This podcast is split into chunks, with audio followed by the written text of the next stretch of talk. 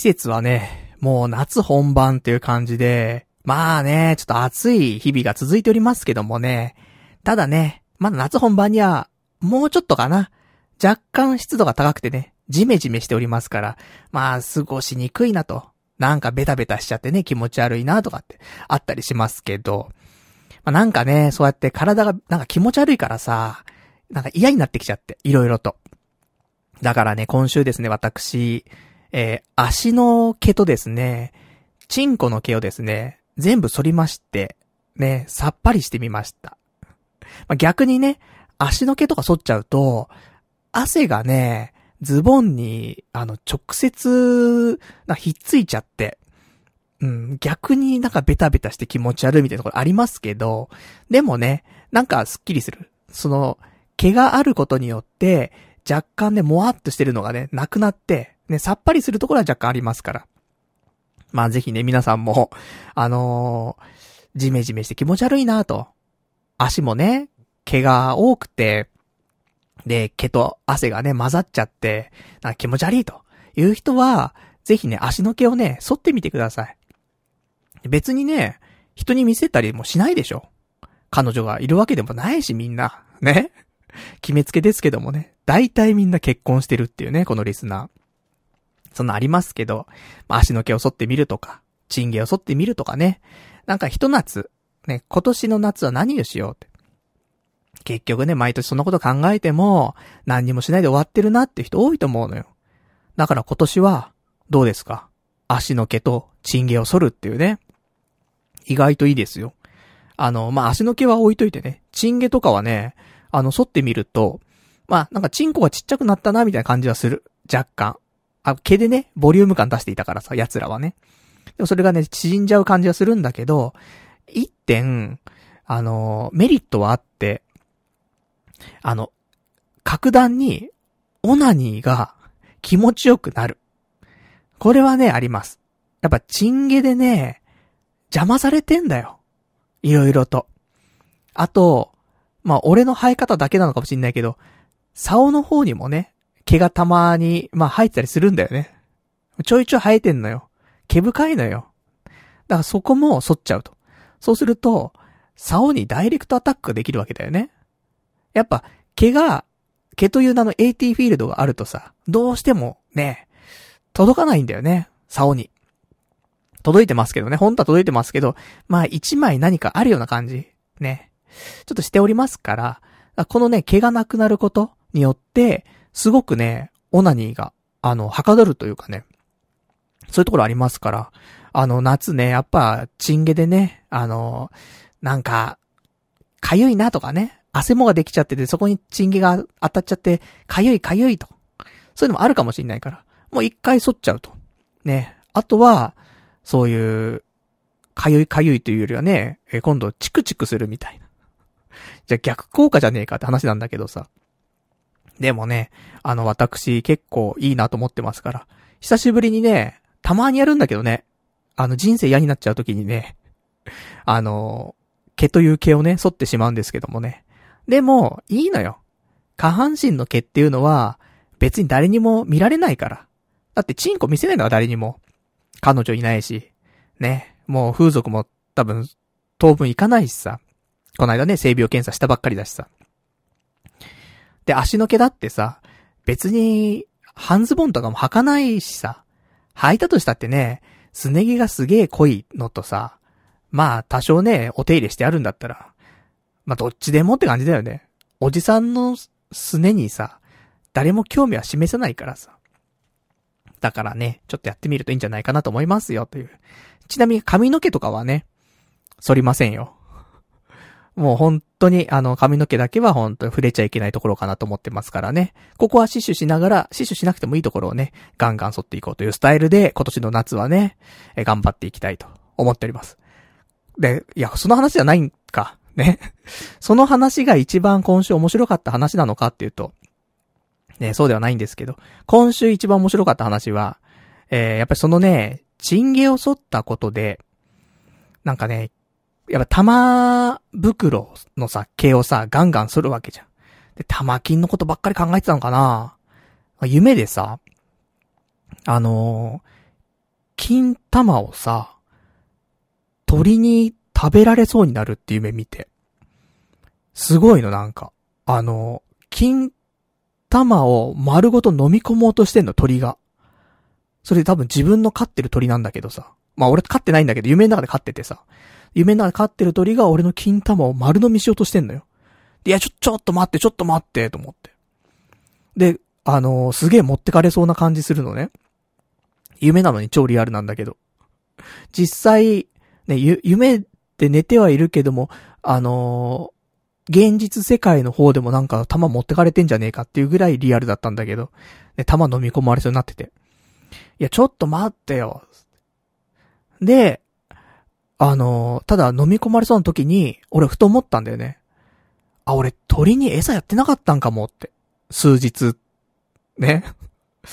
これは弾飲み込まれてもしょうがねえなと思いつつも、じゃあこれ、なんとかね、この弾は飲み込ませないようにして、これ死守したら、すぐご飯あげようと思って。で、鳥の口からさ、あの、なんとか金玉外させてさ、したらもう、鳥も最後の力だったんだろうね。なんか食わないと死んじまうと思って、もうやむを得なくなって金玉食おうとしてたんだよ。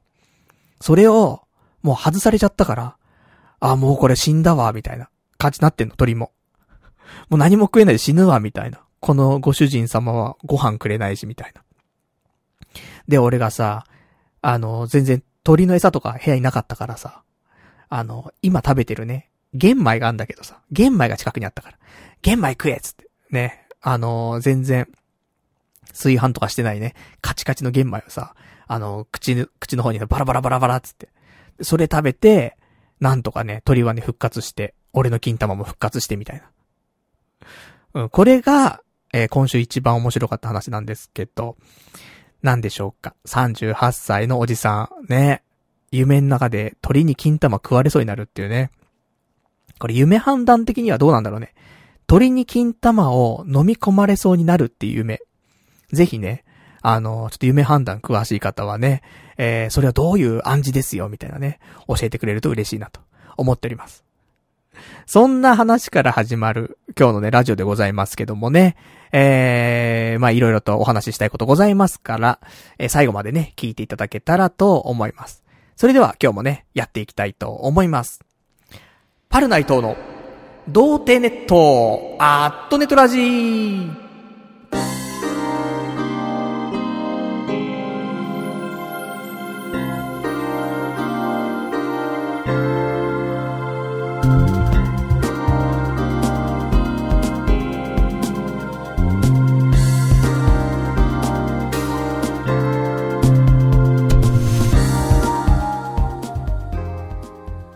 改めまして、童貞ネットアットネットラジーパーソナリティのパルナイトです。こんばんは、と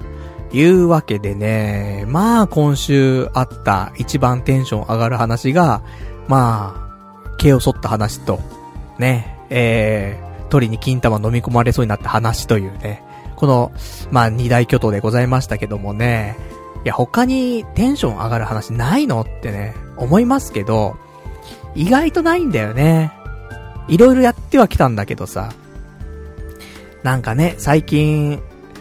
あの、楽しくないんだよね。生きてて。生きてて楽しくないなんて一番悲しいことだけど、もっと、なんか、充実させたいと思っていて。あの、全然あの、楽しくないから死にたいとかじゃなくて、楽しくないから楽しくしたいなって、すごい思、思ってるんだよね。なんでね、こういうことすると楽しいよとか、そういうのあったらね、ぜひね、皆さんに教えてもらいたい。どうしてもね、こうやってラジオをやってるとさ、毎週なんか新しいことをね、みんなに伝えたいなと思ってさ、なんか、あのー、面白いことを見つけてもさ、そんなに一つのことにのめり込むっていうよりは、また新しいものを、また新しいものをってさ、どんどん追い求めちゃって。なんかね、あの、その循環はあんまり良くないななんてね、少し思ってはいるんで、まあ、なんかね、楽しいことがあったらね、一つのことに没頭してね、なんか、その物事でもね、少しずつ上達していったりとか、そっからいろんな人と知り合ったりとか、そういうのがあるとね、楽しいんだろうなと。まあ、アドラーが言うところね、まあ、いろんなコミュニティに属して、それでやっぱりね、人とのつながりというかさ、そういうのをね、えー、深めていくのがいいんじゃないかと思ったりはしてるんですけどもね、何していいかがわからない。全くね。だから得意なスポーツとかね、この夏やってみるのもいいかなと思うんですけど、得意なスポーツはまあ、ボーリングぐらいのもんだからね。だお金かかるじゃん。お金かかるのは今もう無理なんだよね。ないからお金が。やっぱりね、もう、国からのね、お金も出ませんよ。失業保険の方もね、もう終わってしまいましたから、こっからは、仮想通貨の、ね、お金を現金化するっていうところですから。ね、あとはちょっと働くしかないですからね。だから、まあ、働いてなくてもね、できる趣味、そして、なんか、そこからのね、人と人とのつながりというのが生まれそうなもの。どうしても私、やっちゃうのがさ、一人でできることばっかりやっちゃうんだよね。だから人とね、もうちょっと関わらないといけないなって思ってますから。だからね、やっぱり幸せとはね、そういう他者への貢献だからさ。だからね、ちょっと貢献していきたいななんて少し思ってはいるんですけどもね。そんな今年の夏、ね、えー、まあ、頑張っていきたいと。ね、もう、7月も終わりですからね、8月になったら本格的夏だからね、なんかいいことね、えー、見つけられたらなと思っておりますんで、まあ、あの、皆さんの方からもね、お金かけなくてもできる趣味とかね、こういうの面白いよとか、パルさんにこういうの合ってるんじゃないとか、あったらね、嬉しいなと、ね、えー、思いますんで、ぜひお便りなんかね、いただけたら嬉しいなというところでございます。えー、お便りの宛先なんですけども、えー、こちらはね、メールの方でお待ちしております。メールアドレスは、radio アットマーク、童貞 .net、radio アットマーク、doutei.net、ラジオアットマーク、童貞 .net、こちらになっております。えー、リアルタイムでね、いただければね、えー、この場で読ませていただきますし、まあ、事前事後でね、いただきましたら次回の放送でね、読ませていただきたいと思います。それでは、童貞ネット、この番組は、トリンドルさんの提供でお送りいたします。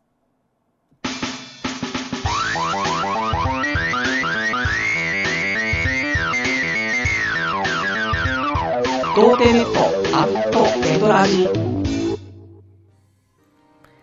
まあ、そんなわけでですね、えー、童貞ネット、ね、この番組の提供はですね、今日もトリンドルさんでね、えー、お届けしておりますけどもね、えー、こちらなぜ、ね、提供という形でね、入っていただいているかと言いますと、私、パルナイト、ピクシブファンボックスというのをやっておりまして、まあこれはね、あの、パルナイト、まあ頑張ってやってくれよと、応援してますせっていう人がね、いらっしゃったら、毎月ね、あのー、まあ、幾枠かのね、あの、ちょっと金銭の方を、まあ、渡すことができるんですね。パルナイトの方に。それで、えー、応援してますというね、えー、ことはできるんですけども。まあ、その中でね、あの、金額の方は100円から可能なんですけども、あの、一番高いね、えー、スポンサー会員っていうね、コースに入っていただきますと、あの、1ヶ月間ね、えー、スポンサー様としてね、ちょっとお名前出させていただいて、それに加え、何か、ね、宣伝だったりとか伝えたいことがあったら、ラジオの中でもね、紹介させていただきますというね、まあ、感じでね、お送りさせていただいてるんですけども。そんで、えー、ね、今ちょっと、トリンドルさんに関しましては、スポンサー様会員、なっていただいておりますのでね、えー、今週も、えー、こちらの方をね、今回紹介してくださいみたいなね、ものが来ておりますから、ちょっとこちらをね、えー、読んでいきたいと思います。えー、トリンドルさんからの、えー、今週の、えー、告知なんですけども、ギャルと恐竜っていう漫画を紹介してください。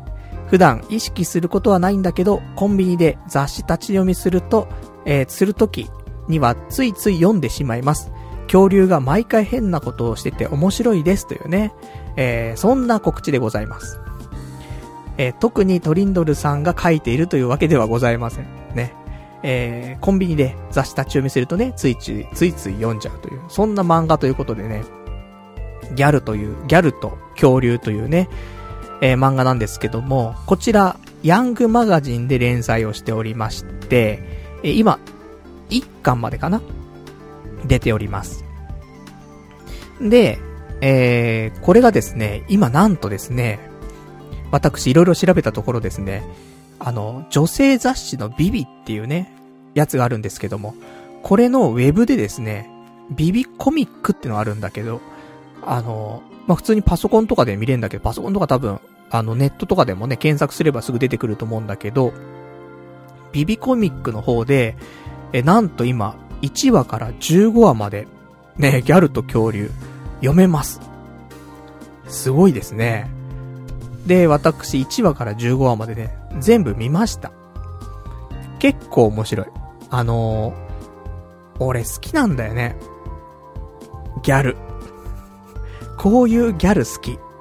だからもう、あ、パルナイト、こういうギャル好きなんだっていうのをちょっと確認してもらうためにも、ぜひ読んでほしいし、なんかね、まあ、あらすじはね、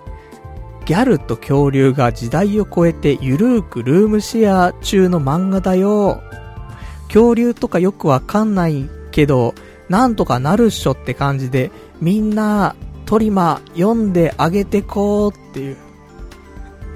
そういうあらすじなんだよね。それあらすじなのかな、ね、よくわかりませんけども。で、絵がそんなに、ねえあのー、うまいかっていうと、うまいっていう絵よりは可愛い絵なんだけど、あの、原作の人と漫画家の人が、漫画のね、描く人は別なんだよね。だからさ、なんか、すごいよね。かといって超絶作画ってわけじゃないんだけどね、漫画描く人が違うからといって。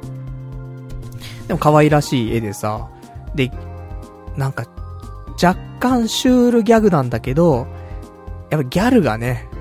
ギャルって偏見持たないってあるじゃん、なんか。まあ、本当は持つ、本当は持つんだろうけど、なんかギャルってさ、あのー、すごくないだけでさ、全部終わらすじゃない。もう、恐竜が出てきてもやばくないっつって。そういうのが、すごく良くて。だ言ったら俺は、ちょっと恐竜に自分を重ねてるのかなって思ったりもする。でもやべえやつじゃん。ね、恐竜がいたらやべえじゃん。でも俺も、俺がいたらやべえと思ってんだよ、多分。だからそこでね、なんかでもギャルが相手だったらギャルは俺のことをやべえとは思わないで、うん、なんかやばくないだけで済ましてくれるみたいな。そういうのもちょっとあるのかなってね、思いますけど、こんなギャルがいいな。ね、やっぱりなんとかなるっしょって感じで、みたいな。ねえ、ちょっと上げてこうみたいな感じがいいよなと思って。だから俺も、ヤンマが読まないんだけどさ、ちょっと立ち読みがてらにね、もしヤンマガがあったら、うん、ちょっとギャルと恐竜読もうかな。ね。で、ほんとあのー、このビビっていうさ、サイトでさ、1話からね、15話まで見れるから、これ見るだけでね、あの、すごくわかると思うんでね。15話って結構なボリュームだよね。1巻分ぐらいあるよね、下手したらね。だから、あの、結構面白くてね、あの、私もこうやっておすすめして、おすすめっていうかね、宣伝がありましたけど、普通に、あの、読んでね、面白かったなと思うんでね、私もおすすめ。うん。こういうギャルがいい。最近なんかギャル系の漫画とかアニメとか多くなってるじゃない。だからなんか、あるよね。うん。ギャル、こういうギャルがいい。うん。に、な、こういうギャルがいい2018みたいにあったらね、えトップ3に入るんじゃないかなと思いますから。ぜひぜひ、あの皆さんギャルと恐竜ね、えー、見てみてくださいな、というところでございます。では、えー、今週のね、えー、いろんなお話をちょっとね、ここからしていきたいと思うんですけども、えー、今週はですね、何をしたかというと、ウーバーイーツを再開いたしました。ねえー、皆さん、パルナイトも、ウーバーイーツなんて絶対再開しないだろうと思ったね、人も多いと思いますけどもね、しました。とは言っても、急に1日に1万円稼ぎましたとか、ね、20件なんとかやりましたとか、ちょっとそういうわけではなくて、あの、少しずつ、えー、慣らしていこうかなと思って、ただやらないよりはやろうと思って、ちょっとだけね、やってみました。でね、やっぱね、ケツが痛くなっちゃうんだよね。なんだかんだ、やっぱり、何時間かね、あの、チャリ乗ってたりとかすると。だから、ね、ケツが痛くならない、ね、少し徐々に慣らしていくっていうのもね、ケツの問題もありますからね。仕事になれるっていうのと、ケツになれるっていうね、ダブルがありますからね。だから、まあ、そんなんでやっておりますけどもね、あのー、いつからやってないんだっけ？?4 月ぐらいまでちょっとだけやってて、そっから、あのー、4月、5月、6月ぐらいね、ずっとやってなかったんですけども、あのー、その間にですね、いろいろと状況が変わりまして、私、あの、いつも、ウーバーイーツやるときって、いわゆる赤チャリっていうね、あの、ドコモが提供しているレンタサイクルを使ってんの、電動レンタサイクル。で、これね、あの、ウーバーイーツをやってる人は、特別プランで入れて、1ヶ月4000で使えるんだけどね、使い放題、乗り放題なってるんだけど。だから、まあ、未だにね、えー、こちらを使っ、あの、使ってね、ちょっとやっていこうと思ってるんですけど、今まではね、この赤チャリが置いてある場所っていうのが、自宅から、まあ、何分かなまあ、10分ぐらい、まあ、10分かかんないかかかるかぐらいのところ、7、8分ぐらいのところに赤チャリが置いてあったの。で、そういうステーションがあってさ。で、ただ、やっぱりそこしかないから近くには。結構、もうチャリがなかったりするのよ。で、そのチャリないと次どこ行くかっていうと、もう隣の駅まで行かないといけないのね。歩いて。遠いんだよね。なので、あのー、もう赤チャリ探しっていうのがすごい死活問題で。で、もし赤、ね、赤チャリがあったとしても、充電が少ないとかさ。ね、これから、ウーバーイーツやろうとしてるのに、充電が20%しかないみたいなさ。これ2件ぐらいやったら、充電なくなり始めちゃうじゃん、みたいな。どうすんのよってなっちゃうから、ね、やっぱし、フル充電のね、そう、チャリをね、探す旅に出たりとかさ、まあ、するんだけど、それがですね、なんと、5月の29日に、うちのその最寄りのコンビニの近くに、えー、一軒、そのステーションができまして。だから、こっちだと歩いて、まあ、3、4分ぐらいで着くのよ。結構近いのよ。5分以上近くなるのね。だからさ、ほんと近所って感じです。3、4分で着くんだったらいいよね。で、そこが意外と、まあ、チャリもね、多かったりとかして、あの、いいのよね。だから、少し、ウーバーイーツやりやすくなったというところがございます。さらに、7月の31日に、もう一箇所、まあ、そこはね、あのー、最初に言った、あの、ステーションに近いんだけど、うちから歩いて、ね、8分9分かかっちゃうんだけど、またそこにももう一つステーションができるっていうことで、7月31日できんのよ。だから、まあ、あさってできますから、より、ね、そのうちの近くのステーションにチャリなかった、そしたら新しくできるね、ステーションの方に行けば、多分大丈夫だと思うんで、いや、すげえ、助かるなと思って。だそんなんでさ、まあ赤チャリ探し、ね、本当にネックだったんだけど、これが解消されんなと思って、まあウーバーイーツね、やりやすくなってきたなというところでございます。そして、えー、ウーバーイーツね、再開してみて思ったんだけど、あの、スマホのね、スマホホルダーっていうのが、まあ、必要になってくるのよ。チャリ乗りながらさ、あの、Google マップ見たりとかね、しないと、まあなかなか配達ができないからさ、本当にスマホホルダーって必須だったりするんだけど、これがさ、今使ってるスマホホルダーって、あの、普通に使う分には全く問題ないし、逆に使いやすいんだけど、この iPhone でね、使う際、しかもその iPhone X とか iPhone XS とか、あの、ボタンのないタイプのさ、スマホで使うとね、あれって、画面を通常の画面立ち上げるのって、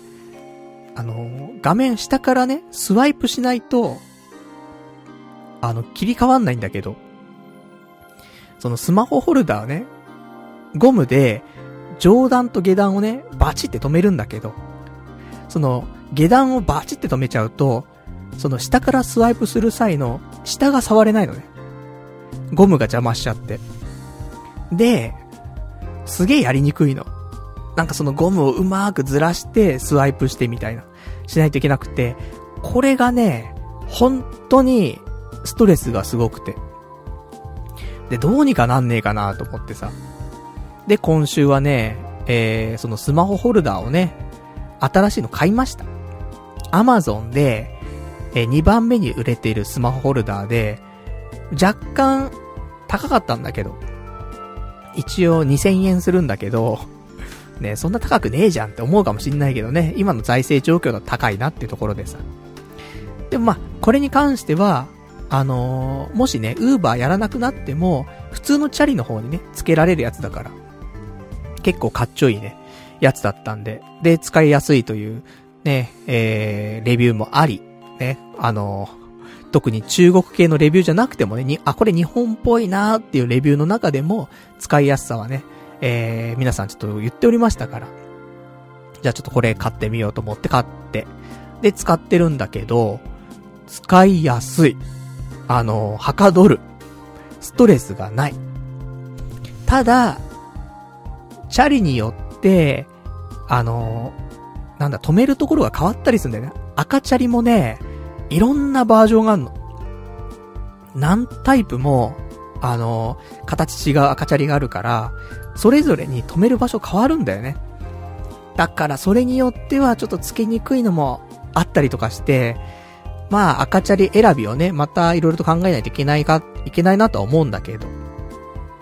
こないだ、初でつけたらね、その時はうまくはまってね、あの、使いやすかったからね。ちょっとこれからもね、えー、まあいい赤チャリを目指してね、えー、ちょっと設置してね、で、ちょっとお仕事をしていきたいなと思っておりますけども、で、今週はですね、ウーバーイーツ3回乗りました。3日間だね。3日間乗りまして、1回目は、えー、夜18時から19時半。あれもうちょっと長かった気がするんだけどな。20時ぐらいまでやったんかな ?2 時間ぐらいやりました。うん。で、えー、2時間で3件やりまして、えー、お金が1596円。プラス、クエストっていう、1日何件配達したらいくらもらえますよみたいなのがあったりするんだけど。それでクエストクリアして、プラス400円かなえー、もらえたので、えー、まあ1日で考えると2000円ぐらいね、いってるんですけども。でね、えー、まあ、せめてね、そのクエストクリアできるぐらいは、毎日やってこうと。だから、少なくともね、2000円ぐらい。まあ、ほんと少ないんだけどね。まずは、そんぐらいから、コツコツとやっていって、徐々にね、件数増やさないと。もう、ケツが、ケツが痛くて、本当に。で、あとは、ウーバーイーツしない日でも、できる限り、チャリをね、ちょっとでも乗ろうかなと思って。で、そんなんでね、あの、ウーバーイーツしない日もね、えー、ちょっと、その、ステーションからステーションまでね、チャリ乗ったりとか、謎な行動をね、しておりますけどもね。とかとか。で、そんなんでやっておりまして、したらさ、そのステーション、行くじゃない？そんで、そうするとさ、今回あの渋谷の駅前のね、そのステーション行ったんだけど、そしたらさ、あの、外国人の旅行客の人がさ、そこで、チャリをね、借りようとしてるのよ。でも、そのチャリ置き場ってさ、無人なのね。それで、会員登録してる人が、あのー、スマホでね、えピコピコっつって。で、キーをさ、解除してさ、それで乗ったりとかするんだけど、外国人の人そういうの知らないじゃん。だからさ、すげえ困ってんの。でも、俺もウーバーイーツやってる最中、外国人のね、方の方から、あの、俺に声かけてきて。これどうやって借りんのって。ね、英語で言われてさ。で、ジャパニーズつって。ね、その もうひどい英語ですよ。日本語喋れるっていう意味合いでね、ジャパニーズ No, no, つって。あじゃあ、俺わかんねえな、とか、ね、思いながらも。で、近くにパンフレットがあったから、パンフレットをね、開いて、なんか英語で書いてあるところねえかなと思ったら全然英語で書いてないのよ。これは、良くないぞと。オリンピックもね、控えているこの日本で、もうレンタサイクルなんてね、外国の方が使うよ。海外じゃ当たり前なんだから。でもそこに人はいないし、ねえ、じゃあ、かといってなんか説明書いてあるわけじゃなくて、で、パンフレットは日本語だけしか書いてないから、こんなのは良くないのなんて思いつつも。で、パンフレット開いたら、あの、実際は、サイト上とかで、会員登録して、で、アプリを使って、ね、あのー、鍵をね、開けたりするんだけど、それ、時間かかるしめんどくさかったりするんだよね。で、他の方法としては、あのー、1日乗れるチケットみたいなのが、コンビニで売ってんのよ。だから、じゃあそれだけでも教えてあげようと思って、あのー、パンフレット見せて、コンビニわかりますつって。ね、あ、わかるわかるって。で、コンビニで、ワンデイパスがあるから、それ、買ったりとかすると、あの、乗れますよって言って。もう日本語と英語をね、駆使してさ、伝えて、ああ、そうなんだね、つって。うん、分かった、ありがとう、つって。ね。みたいなことをさ、だから本当思うんだよね。あの、俺、日本人外国人関係なく街中で声かけられるわけよ。そういう道だったりとか、そういう自転車のこととかさ、何でもね、声かけてくるじゃん。その、声かけやすいランキングで言ったら、関東7位ぐらい入るからさ。だからね、ちょっと英語少し、日常会話ぐらいのね、やつ覚えないとダメだなと思って。だってもうわかんないもの、やっぱり。ね。言ってることはわかるよ。なんとなくね。でも喋れないじゃない、やっぱり。だそれが良くないなと思ってさ。だからね、あのー、まあ、そんなことをね、ウーバーイーツやりながらね、ちょっと感じたりとか。で、これが1日目ですよ。で、1日目はね、他にもね、3回運んだんだけど、あの、3件目に関しては、何やらね、最後ね、え荷物受け取って、で、お客さんのところ持ってったら、あれなんか頼んだのとちょっと違うんだけどって言われて。ええー、と思ってさ、ウーバーイーツって、あの、別に、俺がね、お店に行って、お客さんが注文したものをお店に注文して、それを持ってくわけじゃなくて、お客さんが注文したものがもうお店に用意してあって、俺はお店に行って、え、何番の注文なんですけどって言うと、用意してあったその注文の商品を俺に渡してきて俺が運ぶっていう、そういう仕組みなのね。だから、俺は、もうどうしようもないのよ、それ。あの、違う商品だって言われても、いや、俺もお店で番号言ってそれもらってきたもの運んでるだけだから、俺はどうしようもないんだよなっていう案件なの。で、あの、ありがたいことにお客さんもそれ分かってて、ね、あのー、いや、なんか違う商品なんだけど、って言われて、ね、全然、こんなに頼んでないんだよなーって言われて。あ、本当ですか？すいませんとか言ったら、全然あの、配達員の人は悪くないから、つって。優しいと思って。ちょっと涙出そうみたいなね。あの、基本的にビビってますから、私、仕事に対してね。だからさ、理不尽な人はいるわけじゃん。関係ねえだ、そんなの関係ねえ、そんなの関係ねえ、なっちゃうじゃん、やっぱり。お前配達員だろおっぱっぴってなっちゃうから、そう考えた時にね、やっぱこうやって優しくね、ね、配達員の人、かん、ね、全然、そういう配達員の人の責任じゃないからね、つって。だから、よかったなと思って。そんで、その、サポートセンターみたいなところで電話してさ、で、ちょっとお客さんこんなこと言ってて、つって。ああ、わかりました、つって。で、じゃあお客さんの方にもちょっと連絡して確認するので、このまま待ってくださいね、って言われて。で、ああだこうだあって、で、無事ね、解決はしたんだけどさ、結局違う商品だったらしいんだけどね。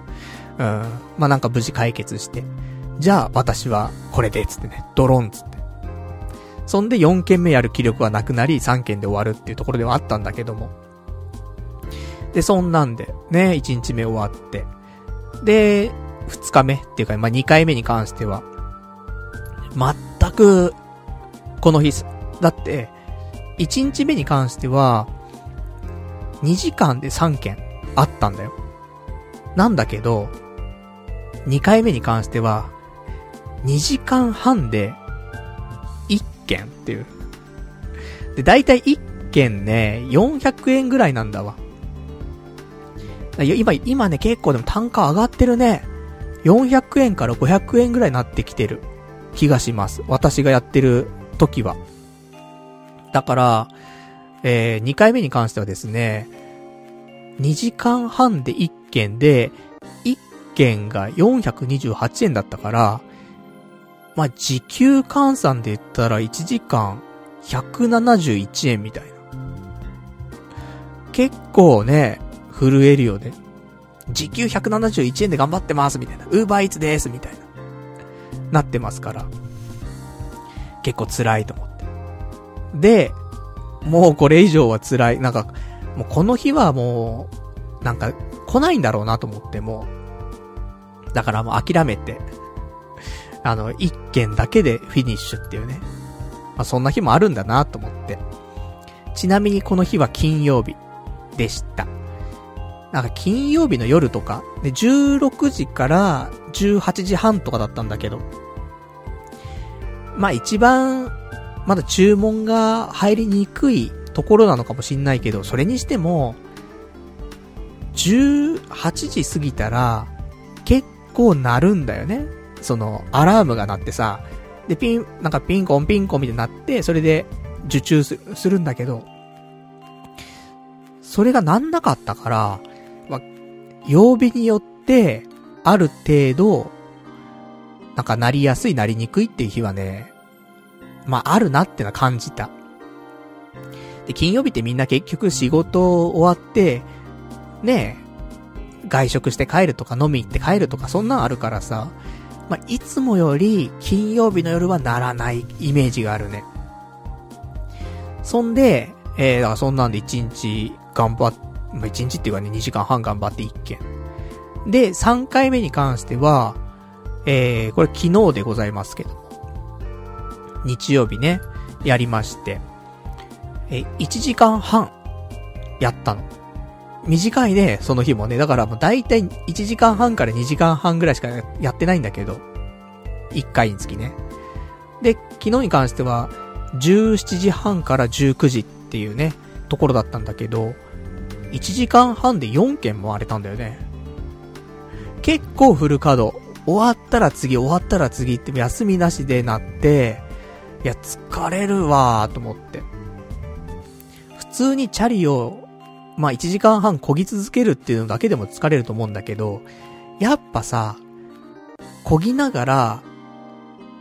あの、地図を確認したりとか、で、荷物を持ってたりとか、なんか、やっぱりね、ただ乗ってるだけよりもね、すごい注意することが多くて、すげえ疲れんだよね。っていうのもあってさ、4件、1時間半でもうフルでやって、疲れたんだけど、えー、1件あたりやっぱり400円から500円になるので、1913円になりまして4件で。で、これ換算すると1時間半だからね。時給で1275円換算なのよ。で、しかも、これにプラスして、えー、クエストがあったから、600円とか400円とかのクエスト2つぐらいあったのかなだから、えー、1913円とは言いつつも、プラス1000円ぐらいになってて。だから4件運んで、約3000円ぐらいになってんだよね。時給で考えたら結構やばいよねっていうところなんだけど。でも4件でね、あの、ま、クエストはクリアしたしいいなと思って終わりにしましたけどもね。なんか一箇所、保育所みたいなところなのかな？よくわかんないんだけど。持ってったら、あの、素敵な、なんかお姉さんが出てきて、美人だなと思って。で、そんなのもありましたけどもね。まあ、何があるわけでもなくね、ウーバーイーツとはね、そんなもんですから。ただね、えー、物運ぶだけの運び屋でございますからね。運んで、はい、つってね、お待たせしました、渡して。ね、ありがとうございますって言われて。失礼します、つって。終わるみたいな。なんかね、あのー、今回、3回やりましたけども、どれもね、なんかトラブルというトラブルはなくて。まあね、若干、家が見つけづらいとかはあったりするから、すげえ、このビルなんだよなってのは分かってんだけど、入り口が見つからなくて、あの、3周ぐらいぐるぐるしちゃうとかね、あったりとかするんだけどさ。でも、なんとかね、えー、なったかなっていう3回で。だから1週間で、結局、8件、運んで、えー、クエストとかもいろいろ含めるとね、だいたい5500円ぐらいなりまして。5500円って1日で稼ぐ額でしょって。ウーバーイーツだったらって。ね、そういうところだと思うんだけど、まあ、徐々にね、鳴らしていこうと。3件、1件、4件とね、ちょっとずつ、あの、増えましたから。で、明日、本当は今日もね、やろうと思ったんだけどね、俺昨日早く寝たんだよ。で、朝からちょっとやろうかなと思ったんだけど、おかしいんだよね。朝、8時半ぐらいに目覚ましかけてたのに、気がついたら、あのー、午後だったんだよね。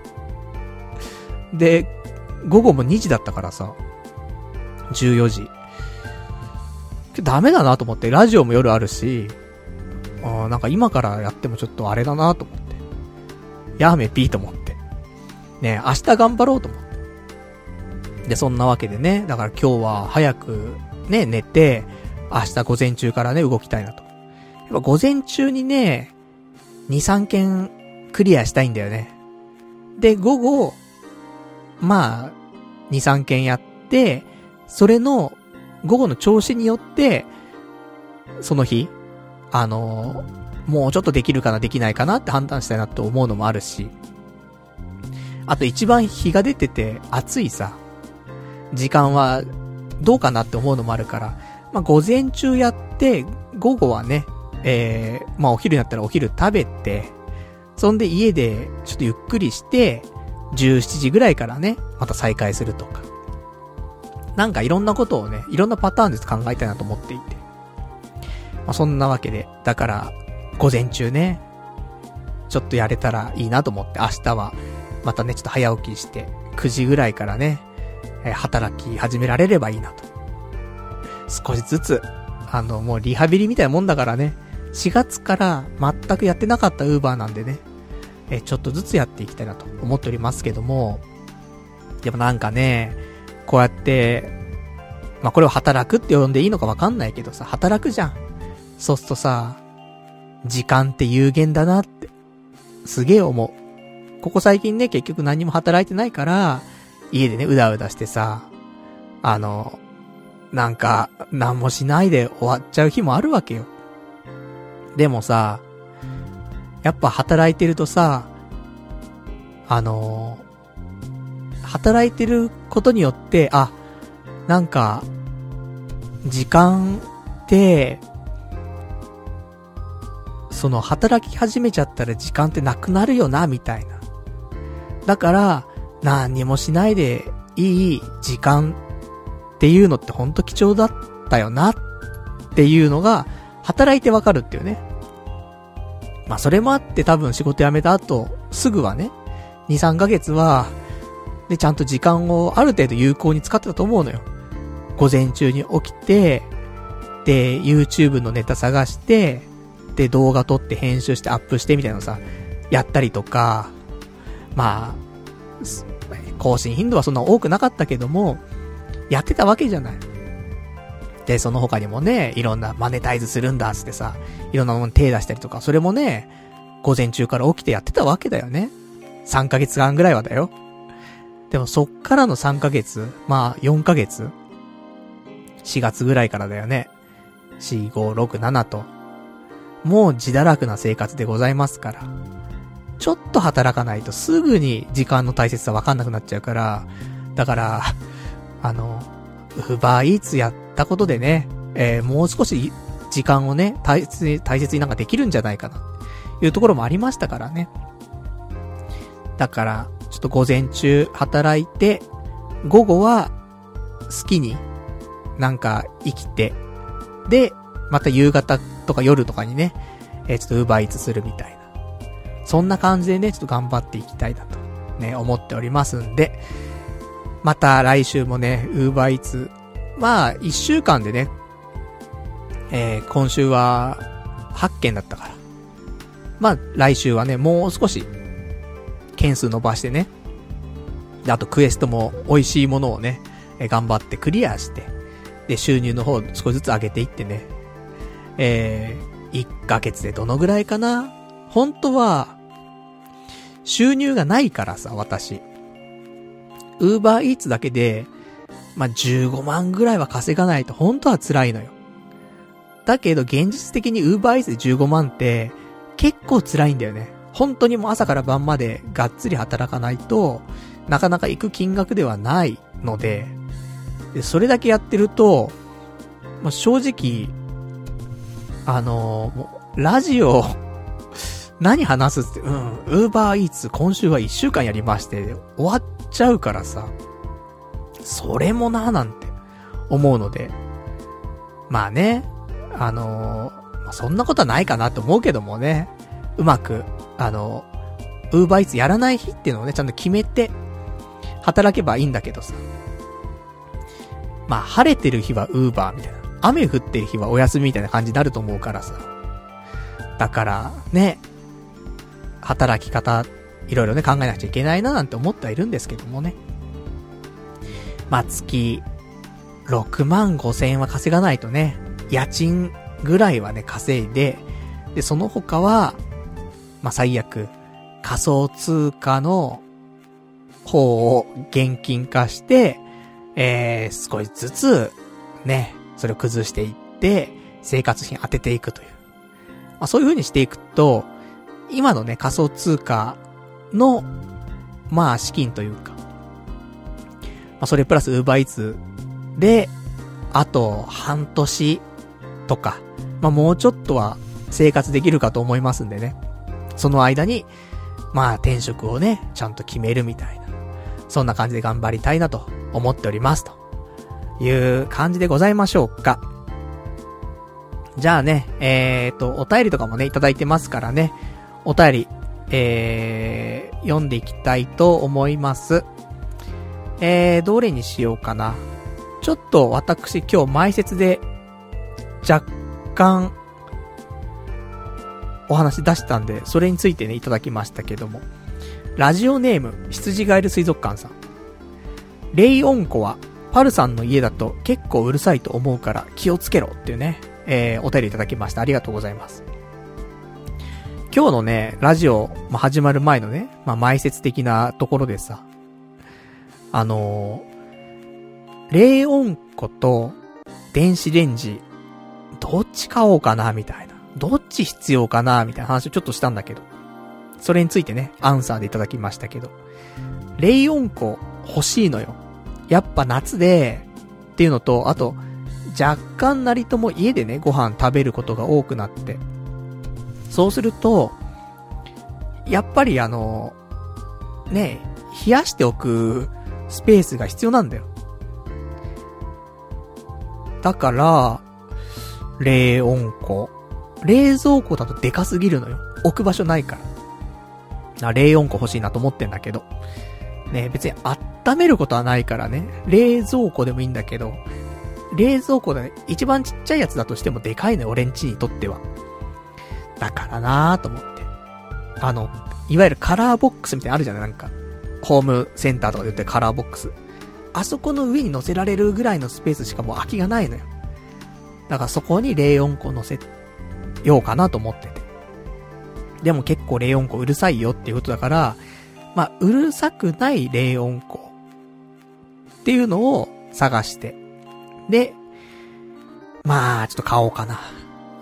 うん、じゃないとこの夏乗り切れない気がするよね。あの、冷凍庫はもうなくても正直しょうがないね。ただ、うん、自炊がね、少しずつ増えていくんであればね、うん、そのままのね、常温で放置はね、今年の夏は暑くなりそうだからね。まあ、ちょっと、また食中毒とか当たりたくないですからね。あそんなわけで。ちょっと気をつけてね、えー、買いたいなと思いますけどもね。お金ないのに。でも冷温庫は必要だよね。生活するにあたってさ。人間らしいね、えー、最低限の生活っていうのは、まあ、冷温庫入ってくると思いますからね。まあそんなわけでね。まあつっても、もうなんかちっちゃくて安いのでいいかな。でもいや、音がうるさいかもしんないからね。やっぱ音が静かなやつで、一番安いやつ。ちっちゃくても。でもちっちゃいと今度何も入んないからな。多少のね、サイズはあるからやっぱ1万円ぐらいしちゃうんだよね。あー今1万円の出費は大変。だから、まあ、ウーバーイーツで稼いだお金をね、握りしめ、スロットに行き、それで、えー、スロットで増やして、そのお金で04個を買うというね、この、負のスパイラルね。これで行くしかないかなーなんてね、ちょっと思っておりますけどもね。まあ、そんな感じでございますと。じゃあね、えー、他にもいただいておりますからちょっと読んでいきましょうか。ラジオネーム羊狩りの水族館さん。えー、パルさん、どうやら油そばに対して、一加減、一加減があるみたいだね。寿司を最後に、せ、え、節約生活も始まるみたいだし、インスタントラーメンで作るアレンジ油そばを研究してみたらどうだい？ってちょっと URL 書いていただいてるんですけども、このサイトでも書かれているけど、インスタントの袋麺で割と簡単に油そばは作れる。基本は汁を切ってから付属のスープとごま油とラー油で味を調節するみたいだけど、えー、魚粉を入れたり、卵を落としたりしてみて、えー、したり、オリーブオイル試してみたりと、無限に自己流アレンジが探求できるぞ。えー、袋麺は業務用スーパーなどで激安で手に入るし、これから貧困生活に入るパルさんにはぴったりだ。ベースとなる袋麺は、東洋水産のマルちゃん製麺醤油味がセオリーみたいだけど、ラオウつけ麺で作るやり方もあるみたいだよ。えー、先にも述べたが、えー、独創性次第でアレンジは無限だし、有名店の味を再現するようなチャレンジも可能。レビュー動画よりは自分色、自分色を出せるので、えー YouTube ネタにもなると思う。インスタントラーメンで究極の油そばを探求することに凝ってて、YouTube で動画投稿してたりしてて、見たく、ガチでやれば人に話せる趣味としても成立するんじゃないか。まあ健康面でどうなのって話もあるけれど、金をかけずに自炊するならどっちにしろ栄養バランスは偏るし、少なくとも今みたいに白米を食いまくる生活よりは健康的だと思うよ。糖質100を取る、えー、食生活よりも、糖質50、脂質50、かっこタンパク質補助としてプロテインの方が絶対にいい。東京砂漠を生き抜け、無色内糖という、ね、えー、お便りいただきました。ありがとうございます。まあ、最近はね、本当家でね、まあ、節約っていうところでね、自炊ではないんですけども、まあ家で食べるようにしておりまして。で、ずっと、白米を食べてたんだけどね。まあ、デブると。本当に体重が、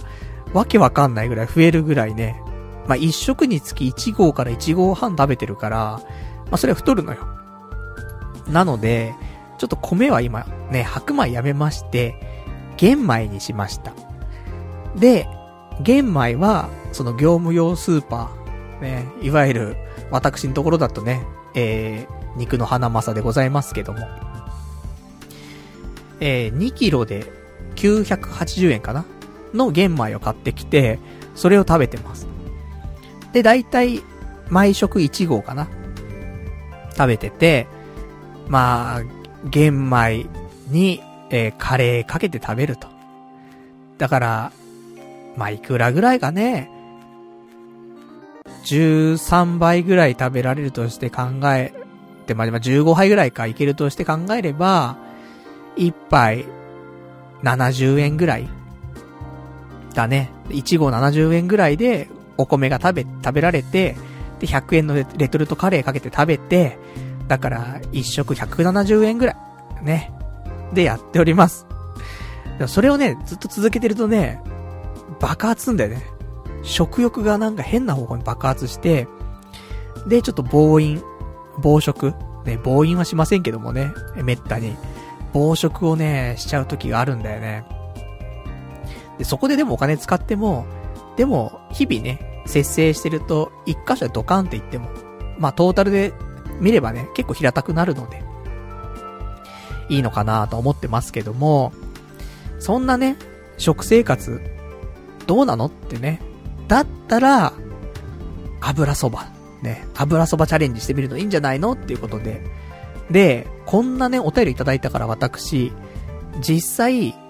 その、アレンジ、ね、インスタントラーメンで作るアレンジ油そば研究の前に、売っているカップ油そば。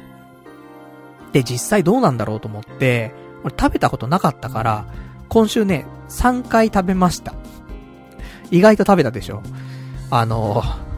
飽きるんだけどさ、さすがにね。で、1個は、え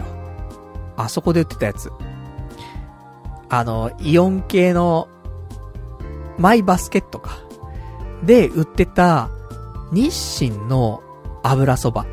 ほんと安いやつ、98円とかのやつ、売ってて、これ1回と、あと、マルちゃん製麺の油そば。プ、カップのやつだよ。と、あと、ブブカっていう、ね、油そばの、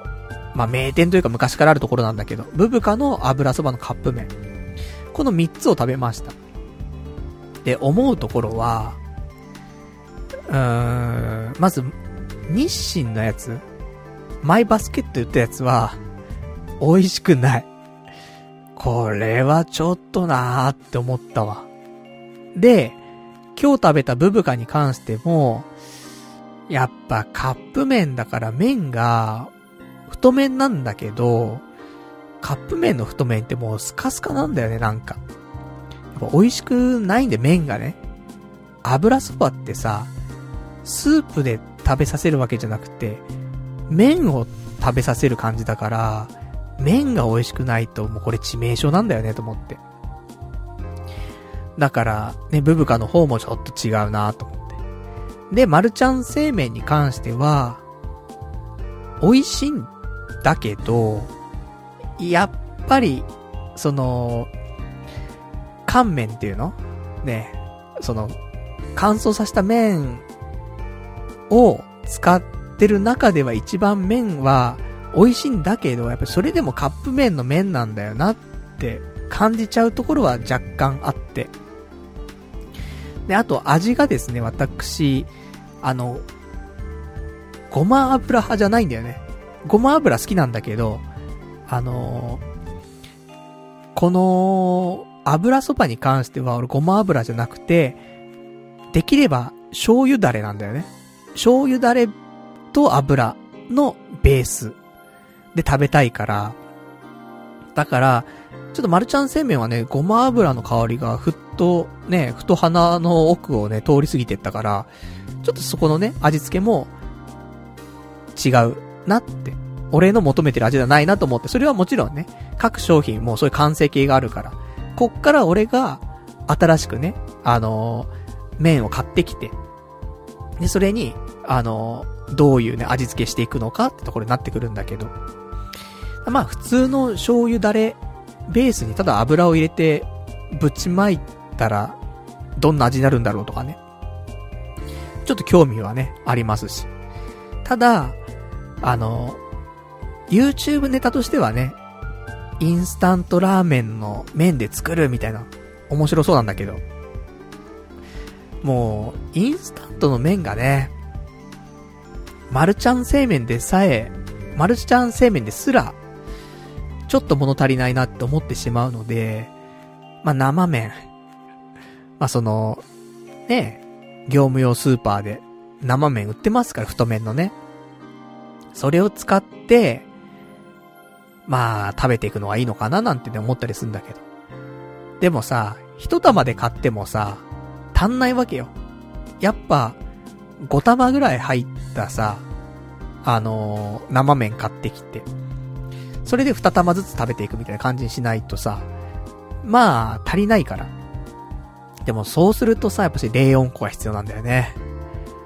そうなのよ。だから、ラジオ終わったら冷温庫買う？いや、ちょっとそんなに、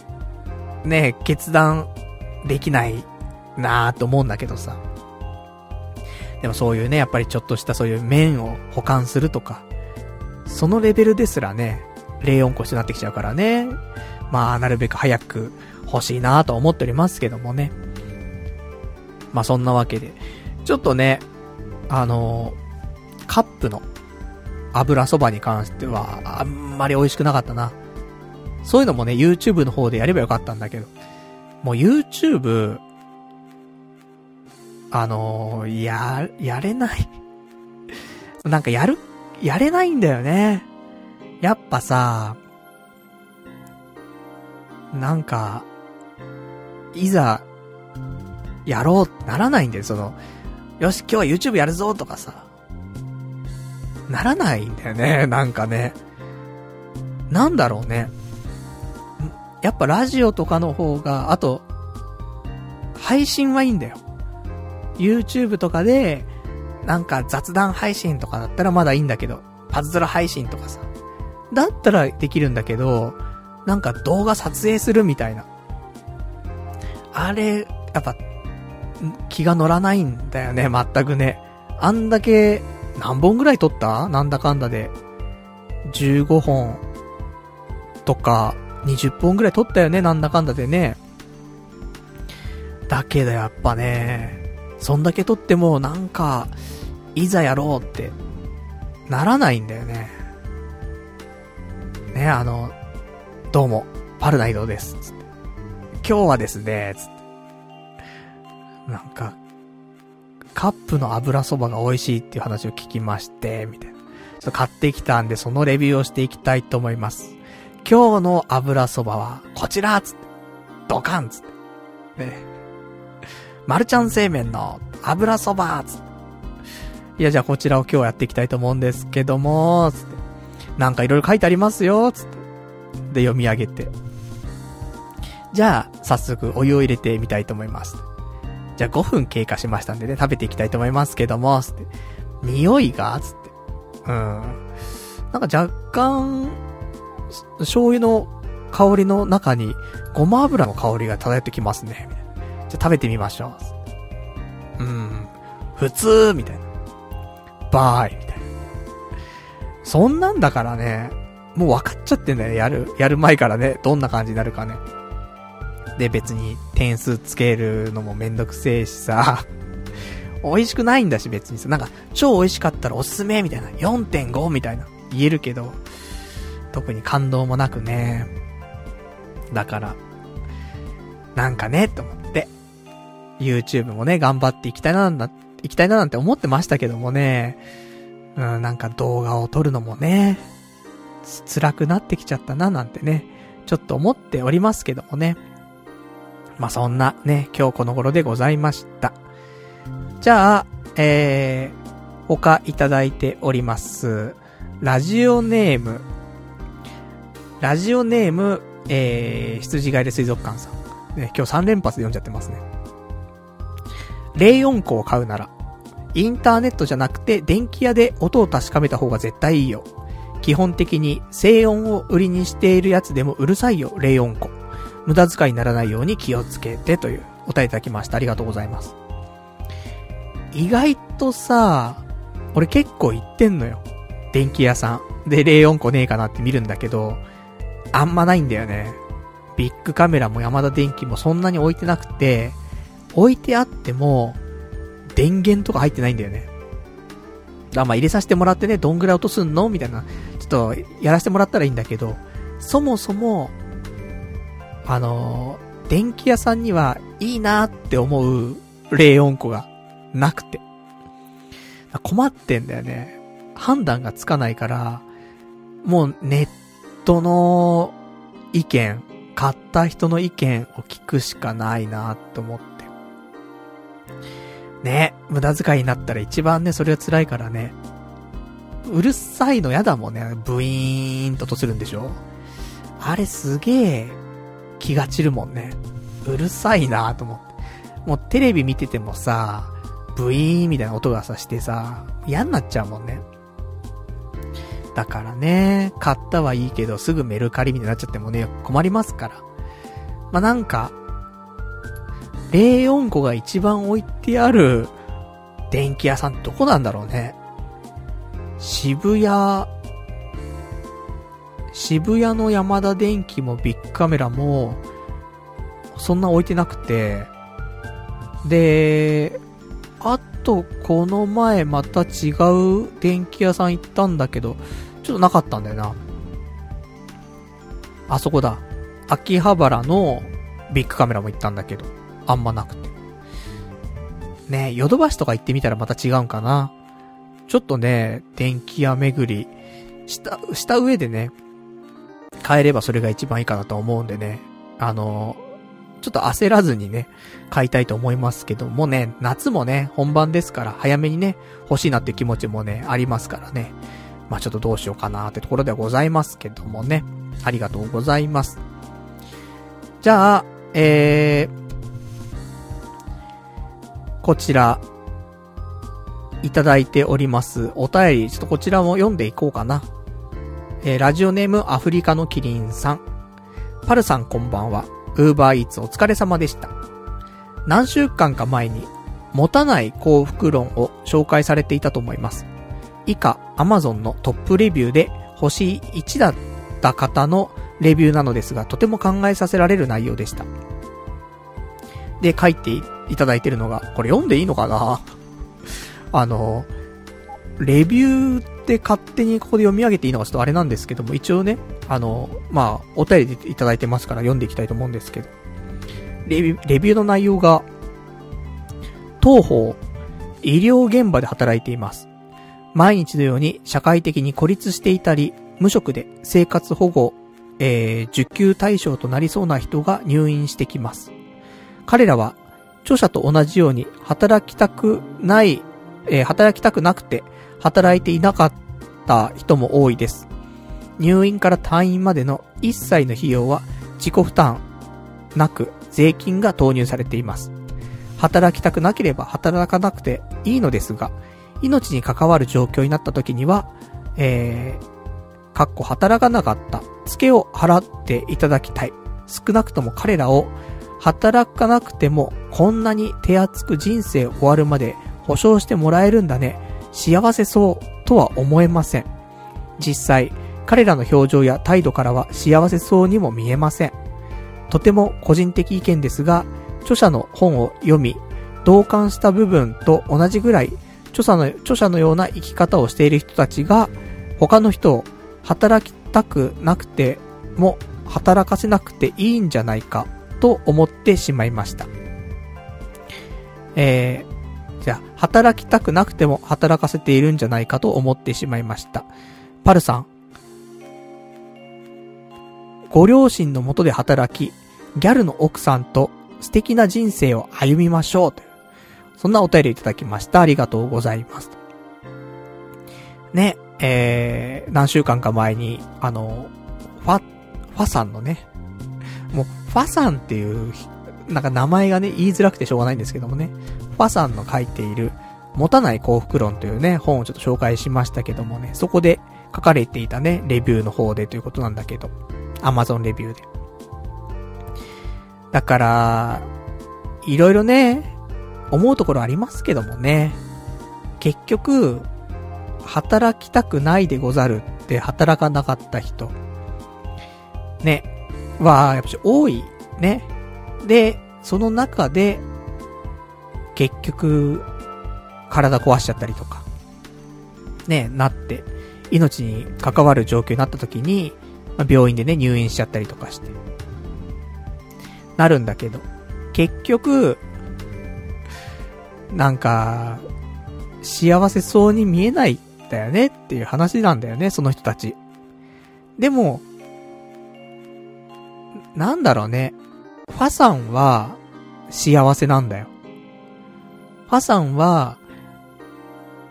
なんか、無理なくその生活ができるし、お金も本出したりとかね、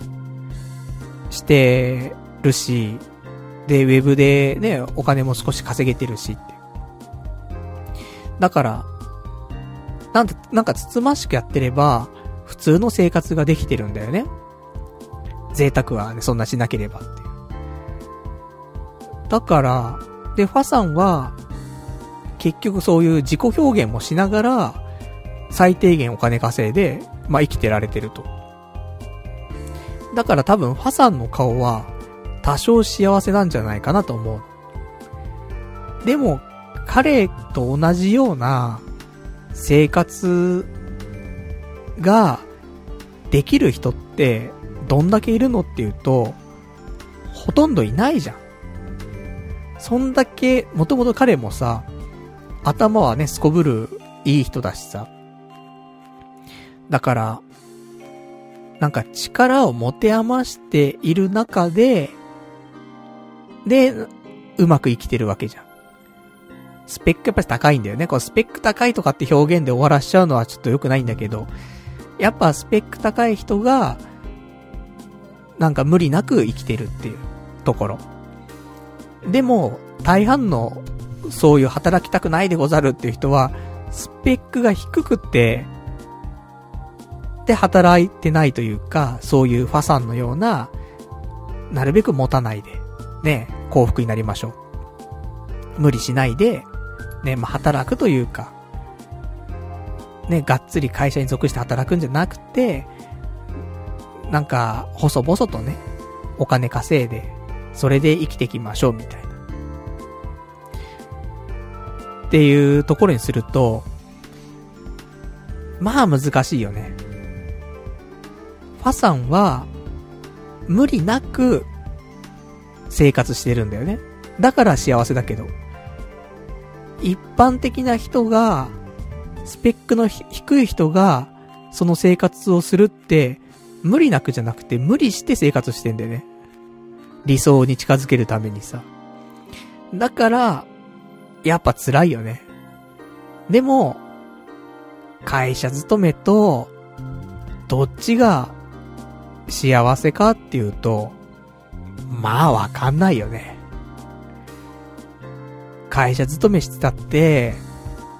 ね、やっぱり病院にお世話になることもあるし、会社勤めしてなくたってこうやって病院にお世話になることもあるし、どっちにしろ、ね、幸せな顔してるのっていうと、まあ、どっちも幸せな顔してないんだよね。だから、あんまなんかね、やっぱ人生、生きるのが下手くそな人っているわけじゃん。私も含め。すげえ幸せそうかっていうと、ね、あんまそうでもないしね。もうちょっと、幸福感持ってね、生きたいよね。そのためにはどうするべきなのかっていうところだけど。ただ、会社勤めをずっとしていても、それは無理だわって。なったら、ファさんの書いた持たない幸福論みたいなところにね、影響されて、そういう生活をちょっとしてみて、で、それもちょっと違うなってなったら、また社会に戻るとか、もしかしたら合うかもしんないからね。そういう生活の方が。幸せな顔してるかもしんないから。なんて思ったりすっけどさ、俺の場合は、会社も、ね、あれだし、社会に出るのもあれだし、一人でね、なんか、のらりくらりと生きていくのもね、難しいし、さあ今どうしたもんかなってところでございますけどもね。で、またね、一応私は、社会に復帰しようと思っておりますから、転職活動もね、あの、してはいるんですけども、最近の転職活動でございますけども、そうね、えー、面接とかは特にしておりませんが、昨日かな一件、えー、求人の応募いたしました。ただ、あの、この会社行きたいなと思って応募したというよりは、ちょっと焦って、ね、応募した節があります。だから受かったとして、実際そこで長く続けられるかななんて考えると、いや、どうかなーって思ったりはするんだけど、でも俺この焦りって悪くないなと思ってて。やっぱ焦らないと行動をに移さなかったりするから、だから焦って決めて、それで入社したとしても、まあそういうタイミングだったんだろうなって。入ってね、あの後悔することももちろんあると思うけど、でも、焦ってるってことは、動けっていうことだし、ね、みたいなことちょっと考えたりしますけどね。なんかちょっと前にね、いくつか求人見てて、ああ、この会社どう、なんか応募しようかな、どうしようかななんて思ってたところが、意外と今になると、あそこ応募しときゃよかったなーって。また応募なんかで募集来たら、次は応募したいななんて思ったね、ところもね、いくつかあったりとかして。だからまあ、そういう意味では、あのー、半年ね、その、今も7ヶ月、仕事辞めて7ヶ月経っちゃったけども、そのね、ぐらいから、転職活動をね、転職活動っていうかもう転職じゃないよね、就職活動だけどさ。就職活動したんだったら、そういう後悔もね、するのも3ヶ月後、半年後とかになっちゃうからさ、あのー、ね、やっぱりスタートを、ほんと3月ぐらいからね、ずっとやってたからね、転職活動自体はね。だから、そういう後悔もね、今の時点で出てきてるから、それはまあ逆にいいことなのかなと思って。まあそんなわけでね、えー、もう、世間は、企業は、夏休み入ってしまいますけどもね、9月、9月ぐらいから働きたいなって思って、活動はしております。もう8月だからね、8月から働くとか言ってたけどね、ちょっと働けなかったら9月。かな。で、みんなね、お盆休み入っちゃうから、またね、面接とか、ちょっと難しいよね。お盆前、お盆明けとかでね、みんなお仕事バタバタしてますから、面接なんてしてる場合じゃないんだぞってなっちゃいますけどもね。まあそこをなんとか突破し、9月から働けるようにね、頑張っていきたいなと思っております。一応ね、まだ不動産業界で働きたいとね、思って探している状態でございます。まあ、そんな感じかな。なので、ね、あのー、最後にね、書いてありましたけど、お便りの。えー、ご両親のもとで働き、ギャルの奥さんと素敵な人生を歩みましょうっていうね。これはちょっと、ね、無理かなと思いますけども、まあ普通、普通にね、えー、どこか就職して、で、ギャルの奥さん、とね、素敵な人生をね、歩みたいと思いますから。やっぱ、親元で働くのは、ちょっと難しいかなと。俺みたいなね、ポンコツくんが、親と仕事したら大変なことになりそうな気がしますからね。だからそこは避けたいなと思っておりますと。じゃあそんな感じで、えー、ちょっとお便りをいくつか読んだので、今週話したいこと他にもちょっとございますからね、そっち読んでいきたい、そっちをね、ちょっとお話ししていきたいと思うんですけども、えー、今週、他に、えー、お話に関しましては、あのー、こないだの土日、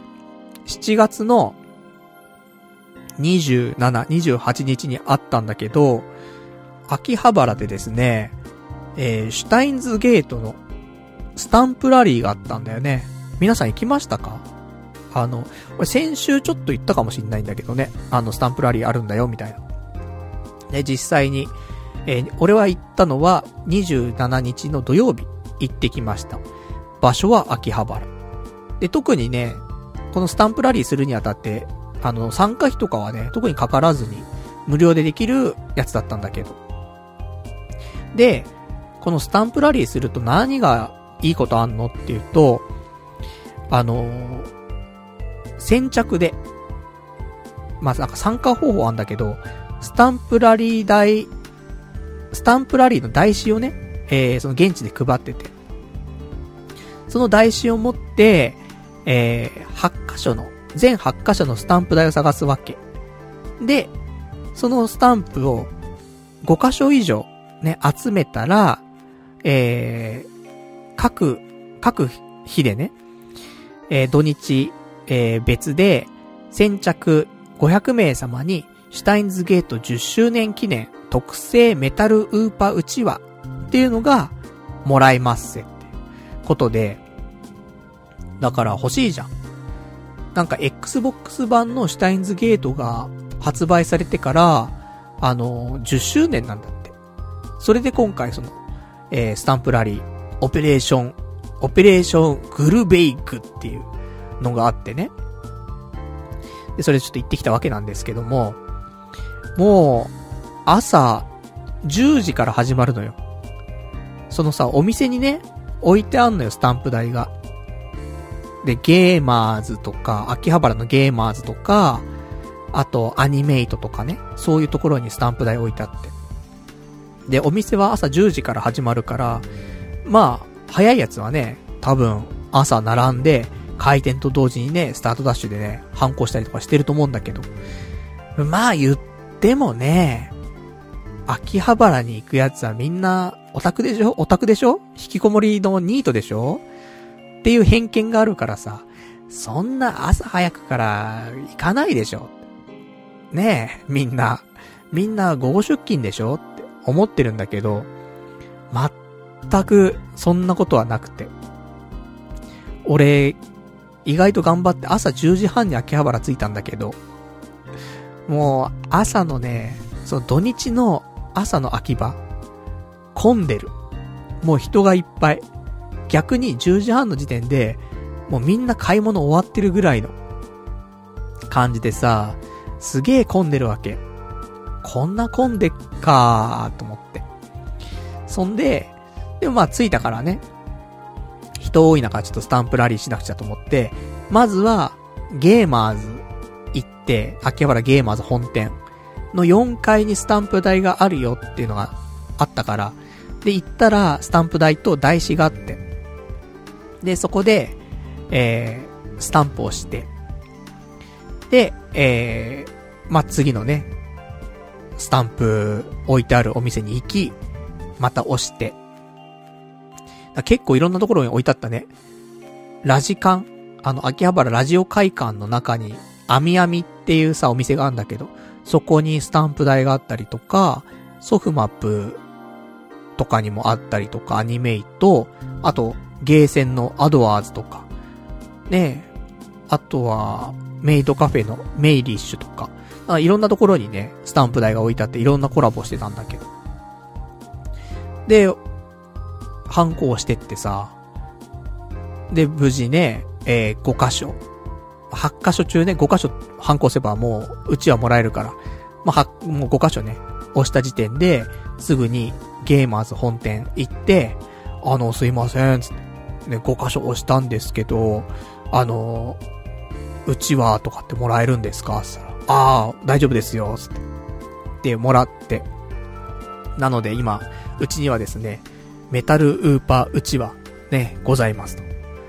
ね。まあ、うちわつっても、そんなになんか、あのー、がっつりとしたうちわというよりは、あの、一枚のさ、円、円の形したさ、ペライチのうちわってあるじゃん、なんか、簡易的なうちわ。あれなんだけど、まあ、なんかね、10周年、シュタインズゲートみたいなので、メタルウーパー書いてあったりとかするので、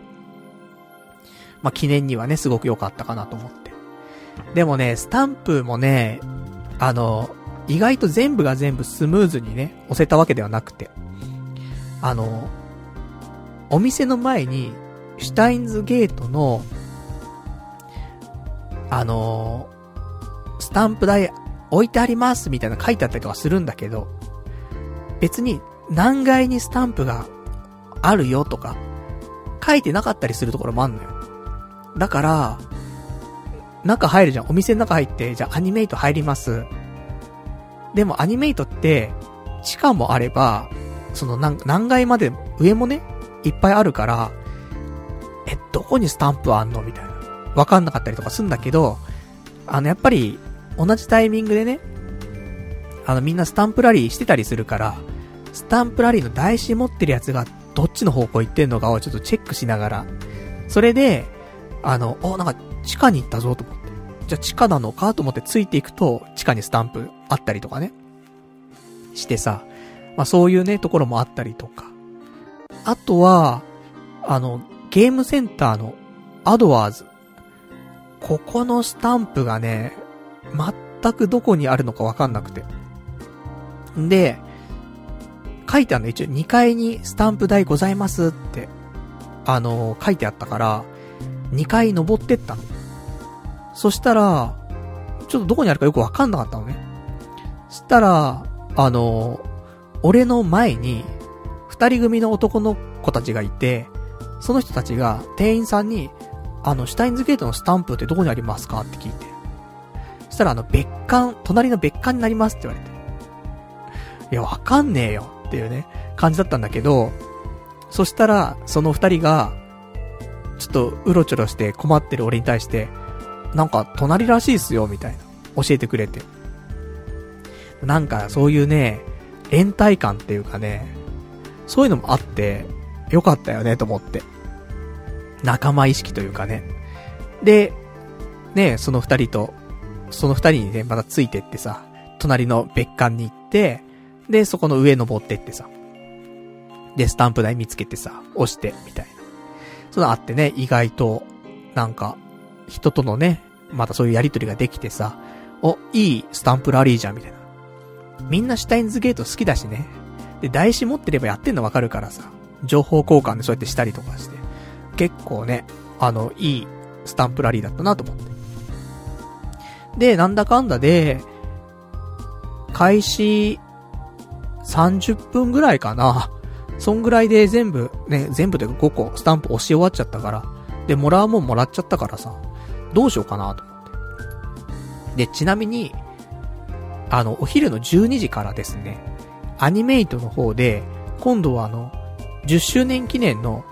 マキセクリスのうちわもね、無料配布されるって。それはスタンプラリーとかじゃなくて、普通に配布なんだよね。があるっていうから、1時間ぐらい時間があったのよ。だから何してようかなと思って。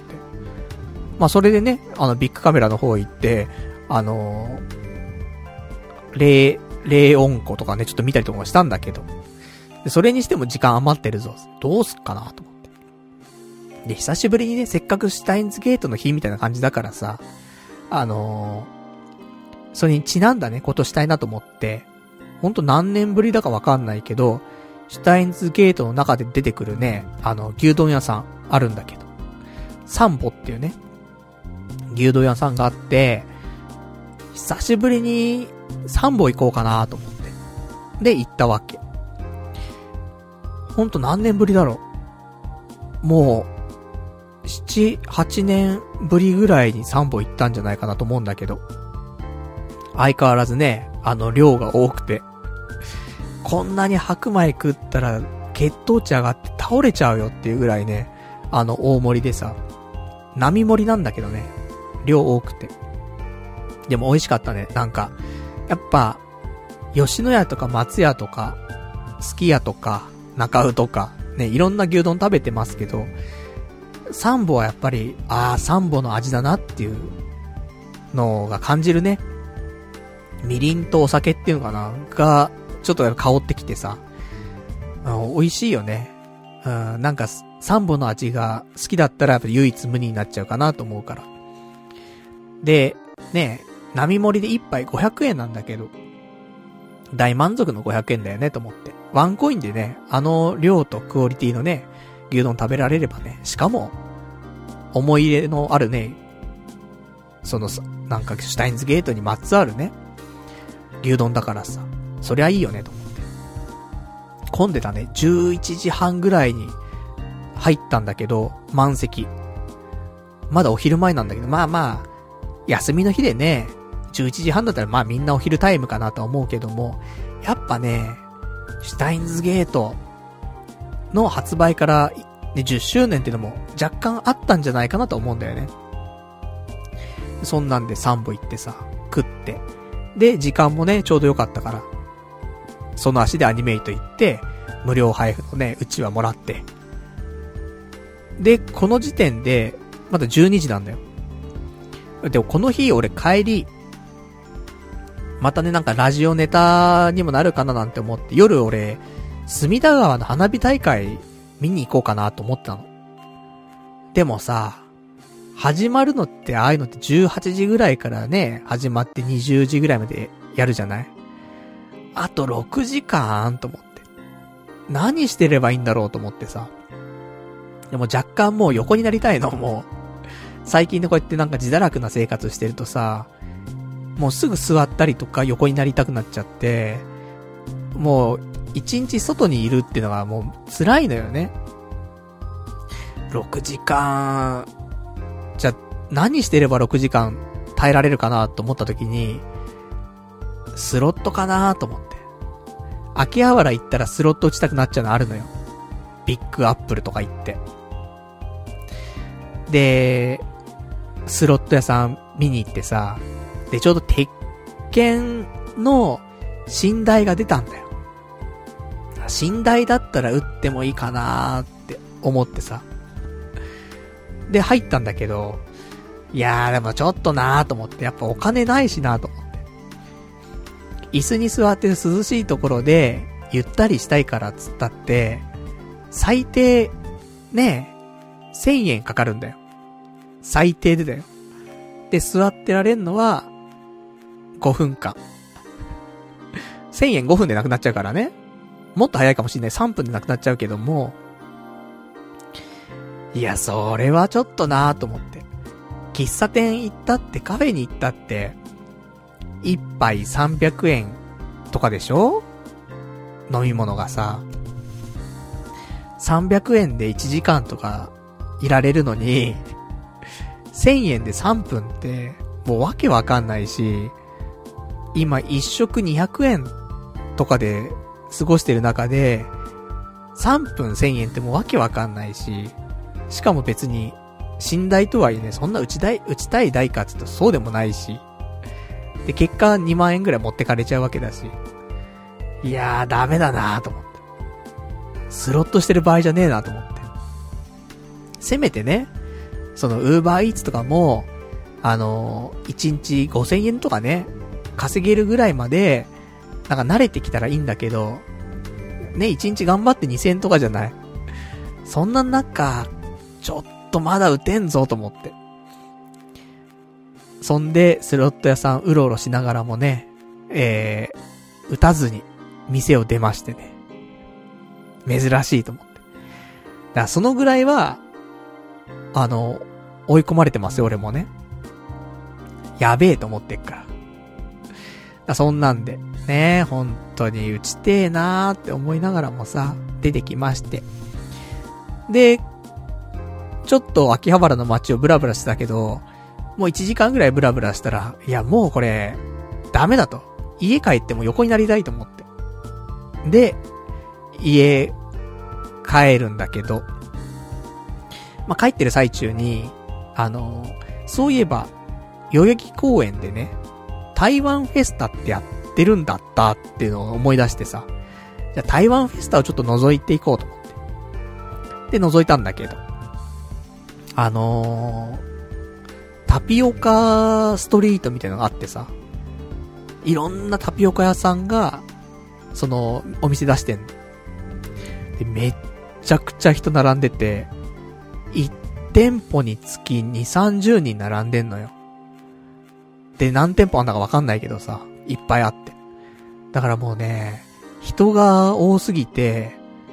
もうこれ、何分待つんだろうみたいな。で、どこがどこの列だかわかんないし。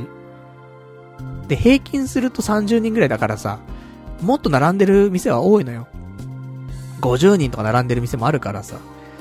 いや、これ並びすぎでしょと思って。で、この日めっちゃ暑いしさ、倒れちゃう誰か、ねえ、って思って。で、俺は結局、うん、混んでると思って。じゃあ家近いし、もう家帰ろう、つって。で、家帰って、えー、バタンと、ね、横になって、気がついたら夜になってるみたいな。隅田川の花火大会もそろそろ終わる時間になってるみたいなね、ところでテレビつけて、それでね、隅田川の花火をちょっとだけ見てね、ああ、終わってしまったな、花火と思って。まあ、そんなね、えー、楽しい、まあ、ちょっと一日をね、過ごしましたけどもね。シュタインズゲートね、ほんと。もう、10年だもんね。Xbox で発売してからね。で、ちゃんと俺、あの、シュタインズゲートのね、T シャツ着ていきましたから。偉いでしょ？そういうところね。まあ、そんなわけで。またね、なんか、事前にね、こういうイベントあるよ、みたいなのあったらね、えー、ちょっと皆さんにね、お伝えできるものがあればね、えー、ご紹介していきたいと思いますからね。まあ、ちょっとこのラジオの方でね、えー、そのイベント情報をね、ゲット、ね、していただきたいと思います。まあ、そんな感じでね、えー、秋葉原もね、特に、することねえなーって思うんだけどね。なんか、何したらいいんだろうね、秋葉原ってね。美味しいものはいっぱいあるしさ、なんか欲しいものもいっぱいあったりするけど、やっぱお金ないとね、楽しめないなって。ね、そういうところはありますから。だからね、やっぱり次は、次秋葉原行くときはね、もうちょっとね、お金を持って、ね、あのー、仕事を始めてね、で、お金を多少ね、持った状態でね、行って、で、それで楽しみたいなと。で、そんなことを思いましたっていうお話でございます。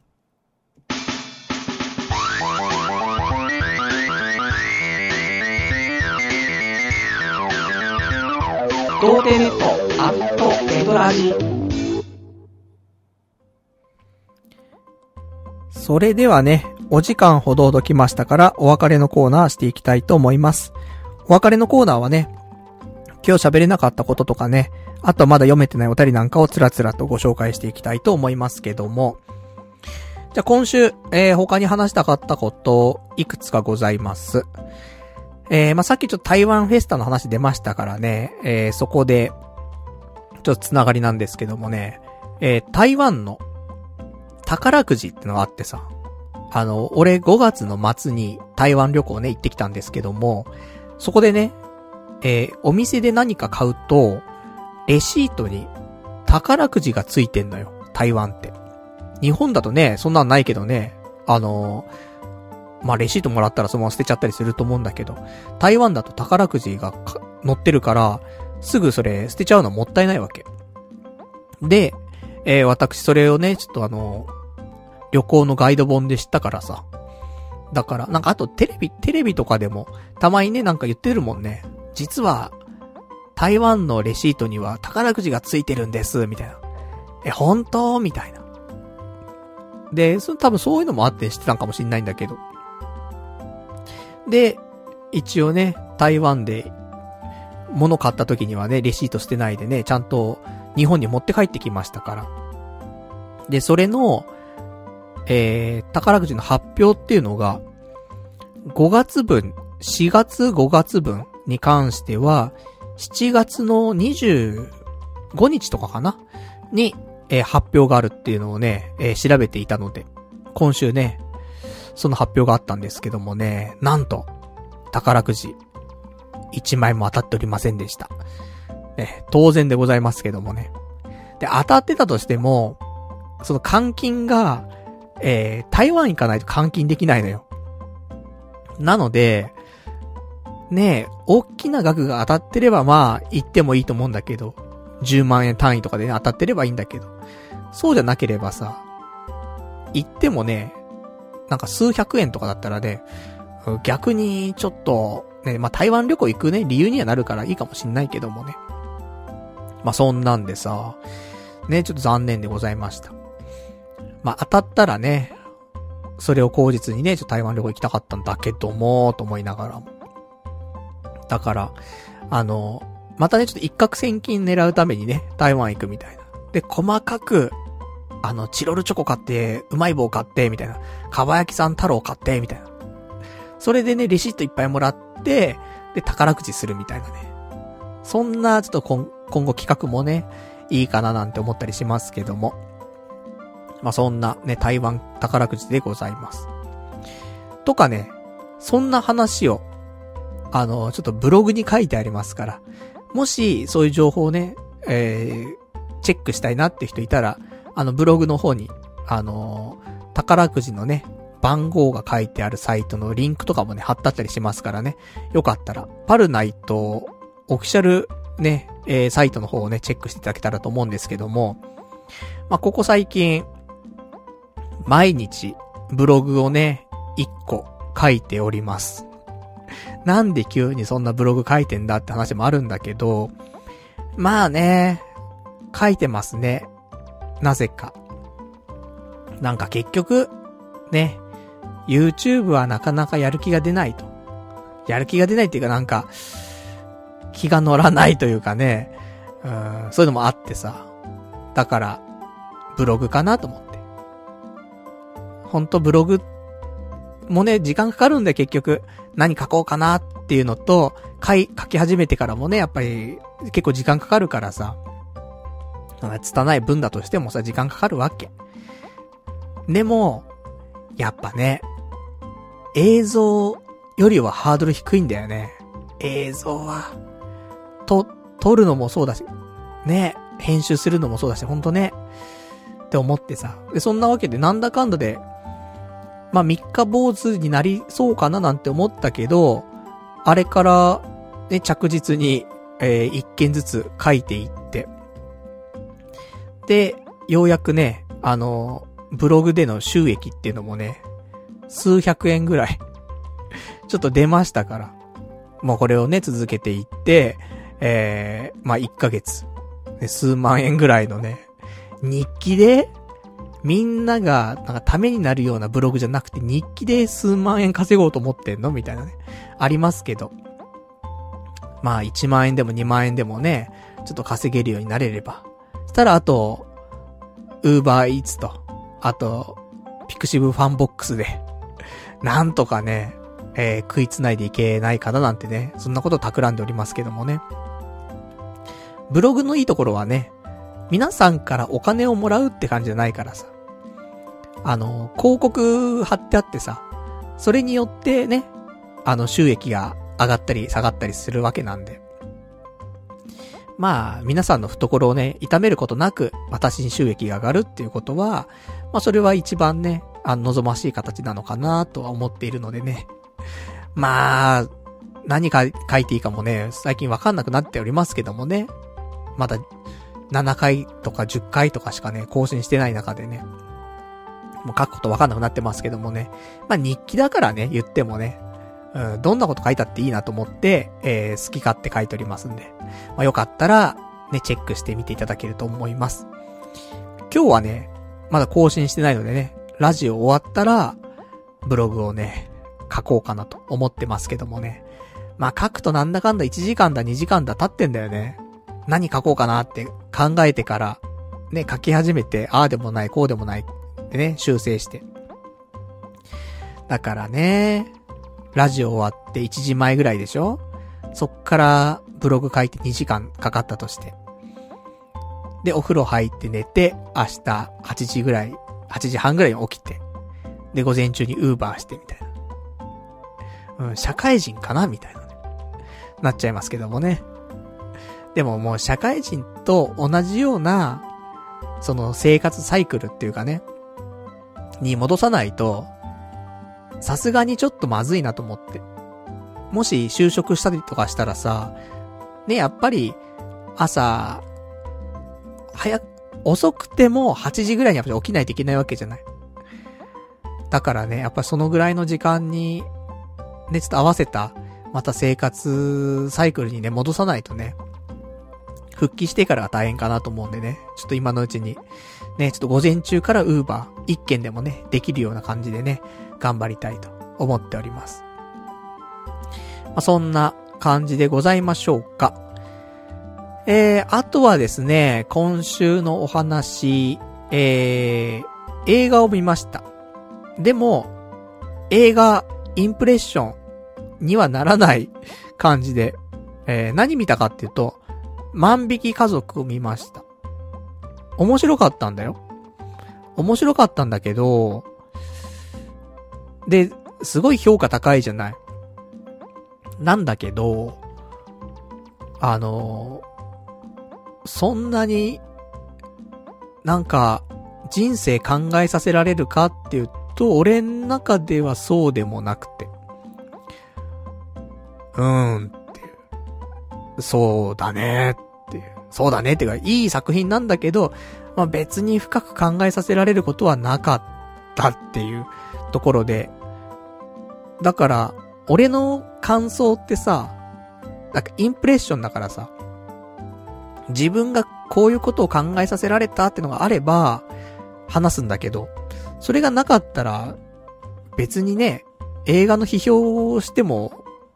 ど、どうでもいいのでね、そこは。だから、特に、あの、インプレッションございません。でも面白かったのでね、すごく。映画としては。だから、おすすめはできます。あの、日本映画でございますけどもね。あの、リリー・フランキーさん出てたりとか。で、監督、是枝監督ということでね、えー、とてもいい作品ではございますんで。で、今、アマゾンプライムで見れます。なので、ね、よかったら、今のタイミングでね、見とくといいんじゃないかなと思います。で、さらに、今アマゾンプライムでは、あの、前々から見たいなと思ってて見てなかったね、誰も知らないっていう、あの、柳楽優也くんの本当あの、が有名になったさ、作品、誰も知らないも、今ちょうど、アマゾンプライムの方でね、無料で見れるようになっておりますから、まあ、今週あたり、えー、誰も知らないよ、見てみようかなと、ちょっと思っております。まあ、考えさせられるようなね、ことがあればね、えー、映画インプレッションの方でご紹介したいなと思っております。で、あとはですね、今週あった話としては、えー、東京マラソン。の、えー、ランナーのエントリーをいたしまし、いたしました。まあなんか、ちょうど今のタイミングが、都民ランナーの募集をしているタイミングだったんで、7月25とかからかなわかんないけど、そんぐらいだったんで。だからね、私都民ですからね、都民のね、その、なんかちょっとでも優位性があるんであればと思ってね、それで応募しましたから。やっぱね、都民ってでかいよね。なんかもう、フルマラソン走ったらやっぱしさ、ぐったりしちゃうじゃん。だから、ねえ、そっから家帰るのもさ、すごい大変だけど、まあ、都民だったら、頑張って無理すれば帰れるよね、みたいな。だからちょっと都民優遇するよね、みたいなのが絶対あるからね。まあ、そんなわけで。ね、えー、もし当選した暁には、またね、走りたいと思いますんでね。その時は皆さん、沿道でね、応援していただけたら嬉しいなというところでございます。まあ、結果ね、あのー、フルマラソンで、フルで走れるかっていうと、やっぱり最後の方はね、膝壊してね、歩いちゃうと思うんでね。まあ、ちょいちょい、あのー、沿道のね、リスナーの方がいらっしゃったらね、ちょっとお話しして、じゃあ、みたいな。また走ってきます、みたいな。そんなところでいいかなと思ってますからね。まあ、なんか楽しくね、走れたらなと思っております。当選すれば。じゃあ、あとね、他のお話ですけども、えー、今週っていうか、まあ、全部は今日ね、完了したんですけども、あの、いろんなさ、も、なんか使ってないカードとか、クレジットカードとか、そういうのをね、ちょっと解約しようと思ってね、あの、各所、ちょっと電話してたんですけども。まず一つが、T カードプラスっていうなんか T カードにクレジットをついてるやつなんだけど、まあ、使わねえなと思って。で、年間費取られるし、500円ぐらい。もういいかなと思って、で、それを解約の手続きをしました。他にも、ビッグカメラのビッグスイカカードってあるんだけど、これもクレジットカードついてんだけど、もう使ってないから。で、解約しようと思って解約しました。意外とこの辺ってさ、土日やってないんだよね。だから仕事とかしてる時って、これ解約しようにもなんかしづらかったりするから、ね、今働いてない時にね、そういういらないものをね、どんどんどんどんもうやめていくという感じでやってたんですけども、あと、えー、大和証券の口座を俺持ってるんだけど、もう使わないから、それも口座の方をね、解約しようと思って連絡して、で、これもね、平日しかちょっと対応してもらえないことだったからね、やったんだけどさ。俺、大和証券のか、その口座作ったの、いつか、いつな、だったかね、え、思い出せなかったからさ、ちょうど、口座辞めるときに聞いたのよ。そしたら、平成13年に、口座開設したらしいのね。俺多分21歳とかなんだよね。結構、ね、いいよね。21歳で株式の口座作ってるっていうね。しかも、今の時代じゃないからね。今の時代だったら、口座作ったらなんか何万円もらえるぜとかさ、みんななんか株とか FX とか仮想通貨やってるじゃんとか。だからね、まだ21歳とかでもわかるけど、あの、平成13年の頃の21歳だからね。そいつが、ね、株、やるぞつって。ね、21歳で始めようとしてるっていう。なかなか、志高い、意識高い、ね、青年だったんだなと思って。まあ、そんなんでね、21歳。あれ、ちょうど、どのタイミングだろうね。お金な、あったのかな？よくわかんないけどね、よくなんか株の本とかね、なんか買ったりとかして読んでた気がするんだよね。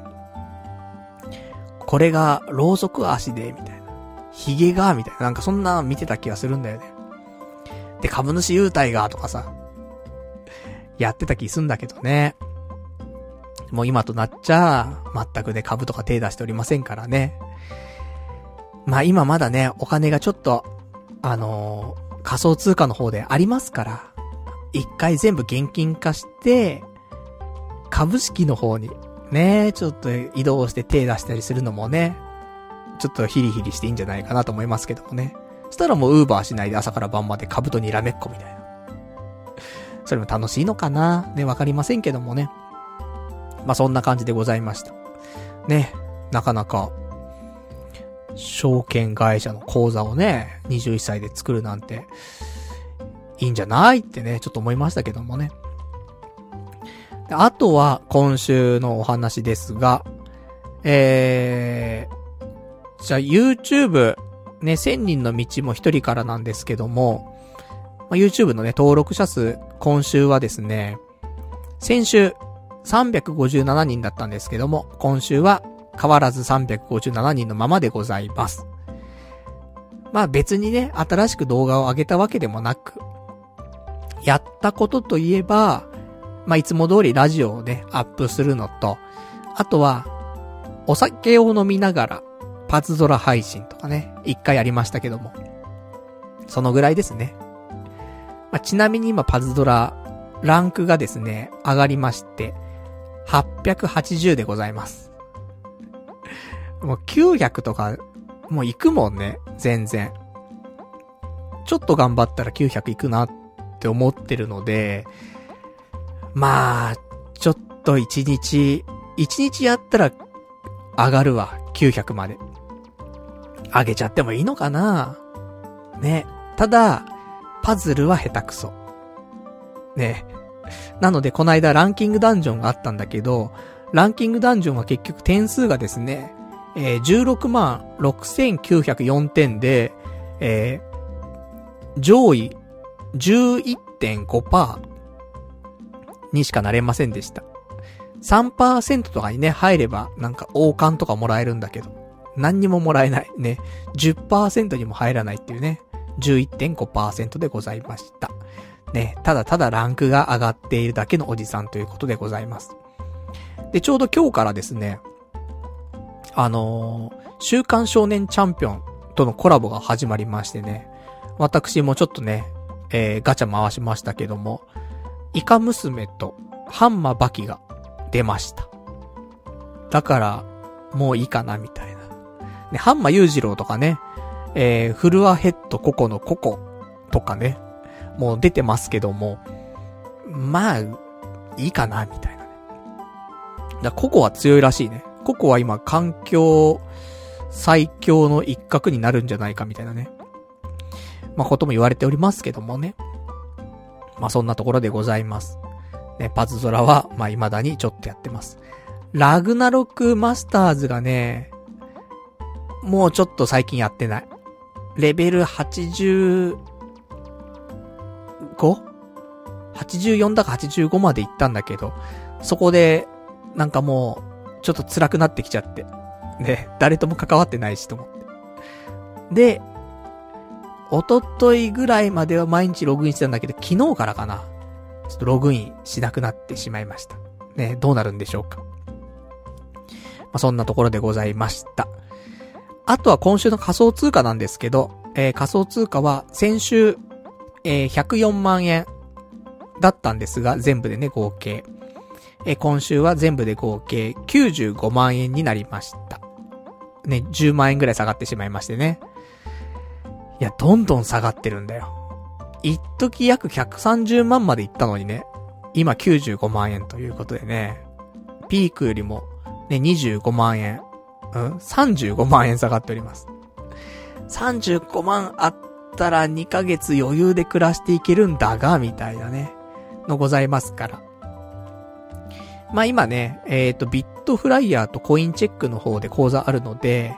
で、メインがビットフライヤーなんでね、ここはちょっと講座触らずに、コインチェックの方だけ、ちょっと全額下ろそうかなって。コインチェックが、今16万切ったぐらいなのよ。ね、口座に入ってるのが。で、一時ピークの時でも、20万ぐらいだったのよ。だから誤差4万とか、そんなもんだから、まあ、もうちょっと上がって18万ぐらいになったらね、えー、コインチェックの方は、もう一回、全額現金化して、で、生活費に当てようかなと思っております。そのぐらいの切羽の詰まり方はしておりますっていうね、感じかな。まあ、今日話したかったことは、こんなところでございますので、えー、他はちょっとね、最後お便りをね、いくつか読んで終わりにしていきたいと思っております。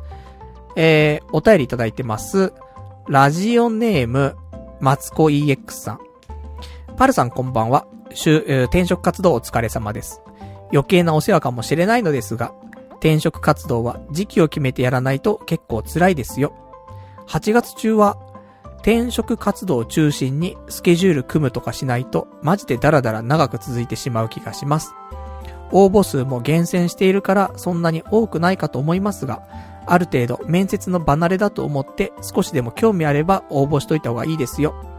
私も転職活動をしたので気持ちはわかるので、パルさんには頑張ってもらいたいです。長くなりましたが応援しています。頑張ってください。というお答えいただきました。ありがとうございます。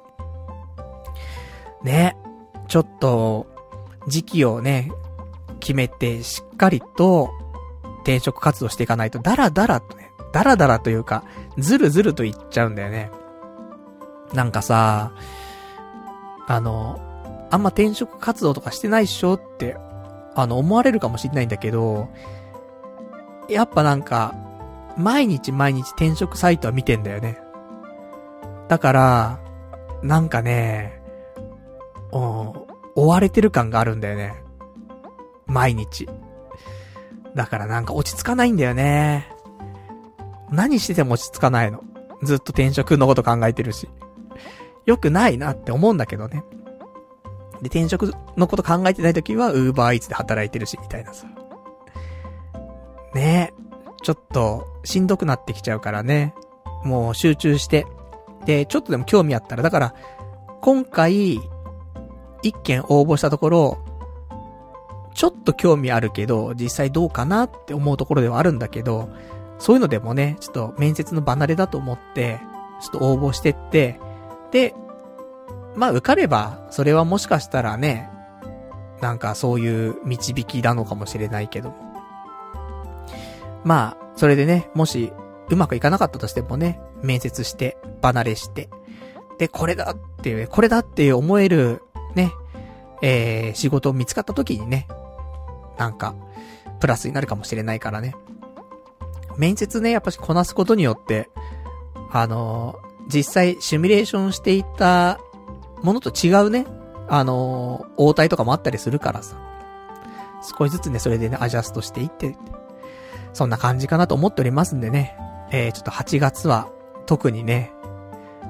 まあでも、そうだね。もう求人がないんだよね。あのー、不動産で、で、契約周りでみたいなの探すと、もう限られちゃっててさ。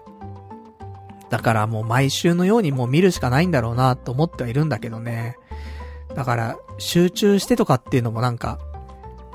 業界を変えたりとか、ね、前職に近いこととか、そういうので就職したいって考えてるんだったらなんか集中してってできるんだけど、もう、ないんだよね。求人自体がね。だからそれでも困っちゃってるところはあるんだよね。で、それでね、なんか、求人ないから、つって、他のものに手出すと、今度ね、それも本末転倒だから、みたいなところでね、いや、困ったぞ、みたいな。ね。のもありますけどもね。なんか、できれば。あとはハローワークとかもね、もうちょっと活用して、頑張っていこうかな、なんて思ってますけどもね。ありがとうございます。ね、頑張りたいと思います。じゃあ、あとはね、いただいてるお便りをちょっといくつか読んで、えー、終わりにしましょうね。えー、どうしようかしらね。ラジオネーム、ラジオネーム、羊ガエル水族館さん。パルさん、AGA 治療についての質問なんだけど、えー、去年秋から治療を始めたけど、頭に塗ってから4時間は髪を洗えないみたいな、養蜂上の決まりが、え、勤め人には辛いからって、えー、辛いからって理由で、ミノキシ汁、あまりやってなかったよな。近いうちに仕事辞めるので、そしたら始めますみたいなことを話してた覚えがある。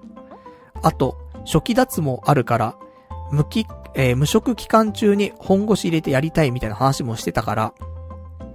てっきり無職になったら AGA スタートしたと思ったんだけど、この間 YouTube の配信で塗るのはやってないって言ってたのが謎だった。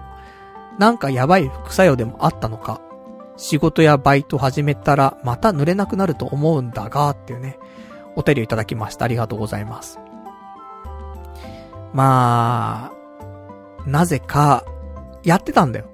最初のうち、仕事を辞めて最初のうちは、結構そのミノキシ汁のスプレーみたいなのはね、頭に塗ってたんだけど。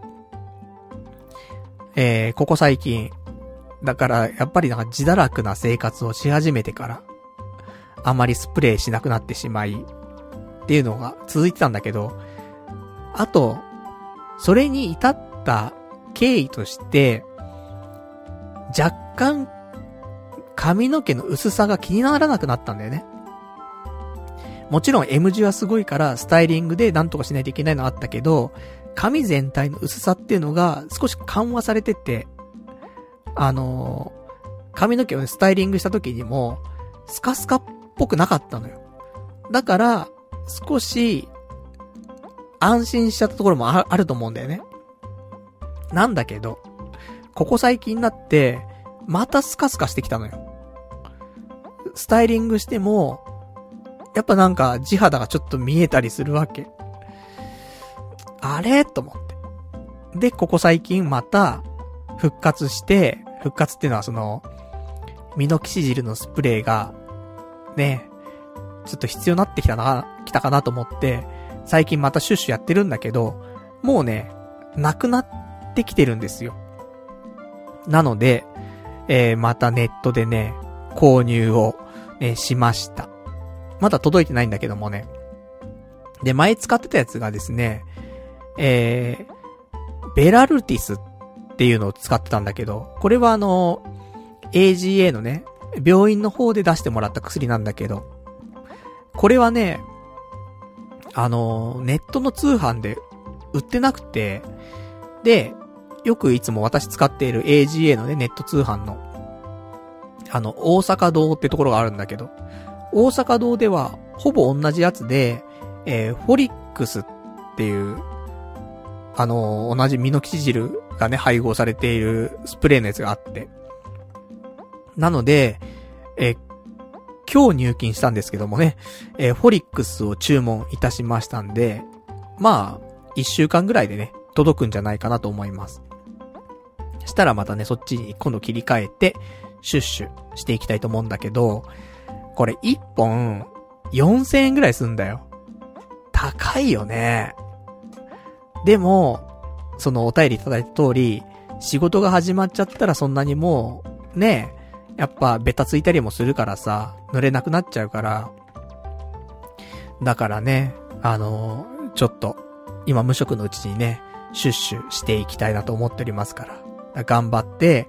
このね、4000円のシュッシュするためにね、ウーバーイーツ、頑張りたいと思っておりますよ、という感じでございます。じゃあ、そんなところで、ね、えー、今日は終わりにしていきましょうかね。またね、今日ちょっと読めなかった分に関してはね、来週読ませていただきたいと思います。じゃあ、そんな感じで来週に関してはですね、えー、8月の5日、え、月曜日、またね、22時ぐらいから2時間程度ね、やっていきたいと思います。もうね、7月も終わっちゃってね、8月入っちゃいますからね。無職になって7ヶ月経ってしまいました。震える。ね、震えが止まりませんからね。でもまあこれがね。あと、来週はね、ハローワーク、行くんだよ。来週とか今週か。今週ハローワーク行く予定があるので、なんか、一応ね、担当の人ついてくれてるのよ。それで、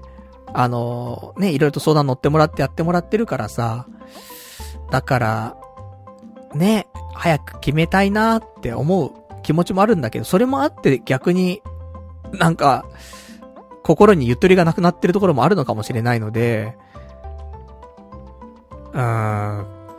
今回でハローワーク行くのは、やめにしちゃった方が逆に、いいのかな？わかんないけどね。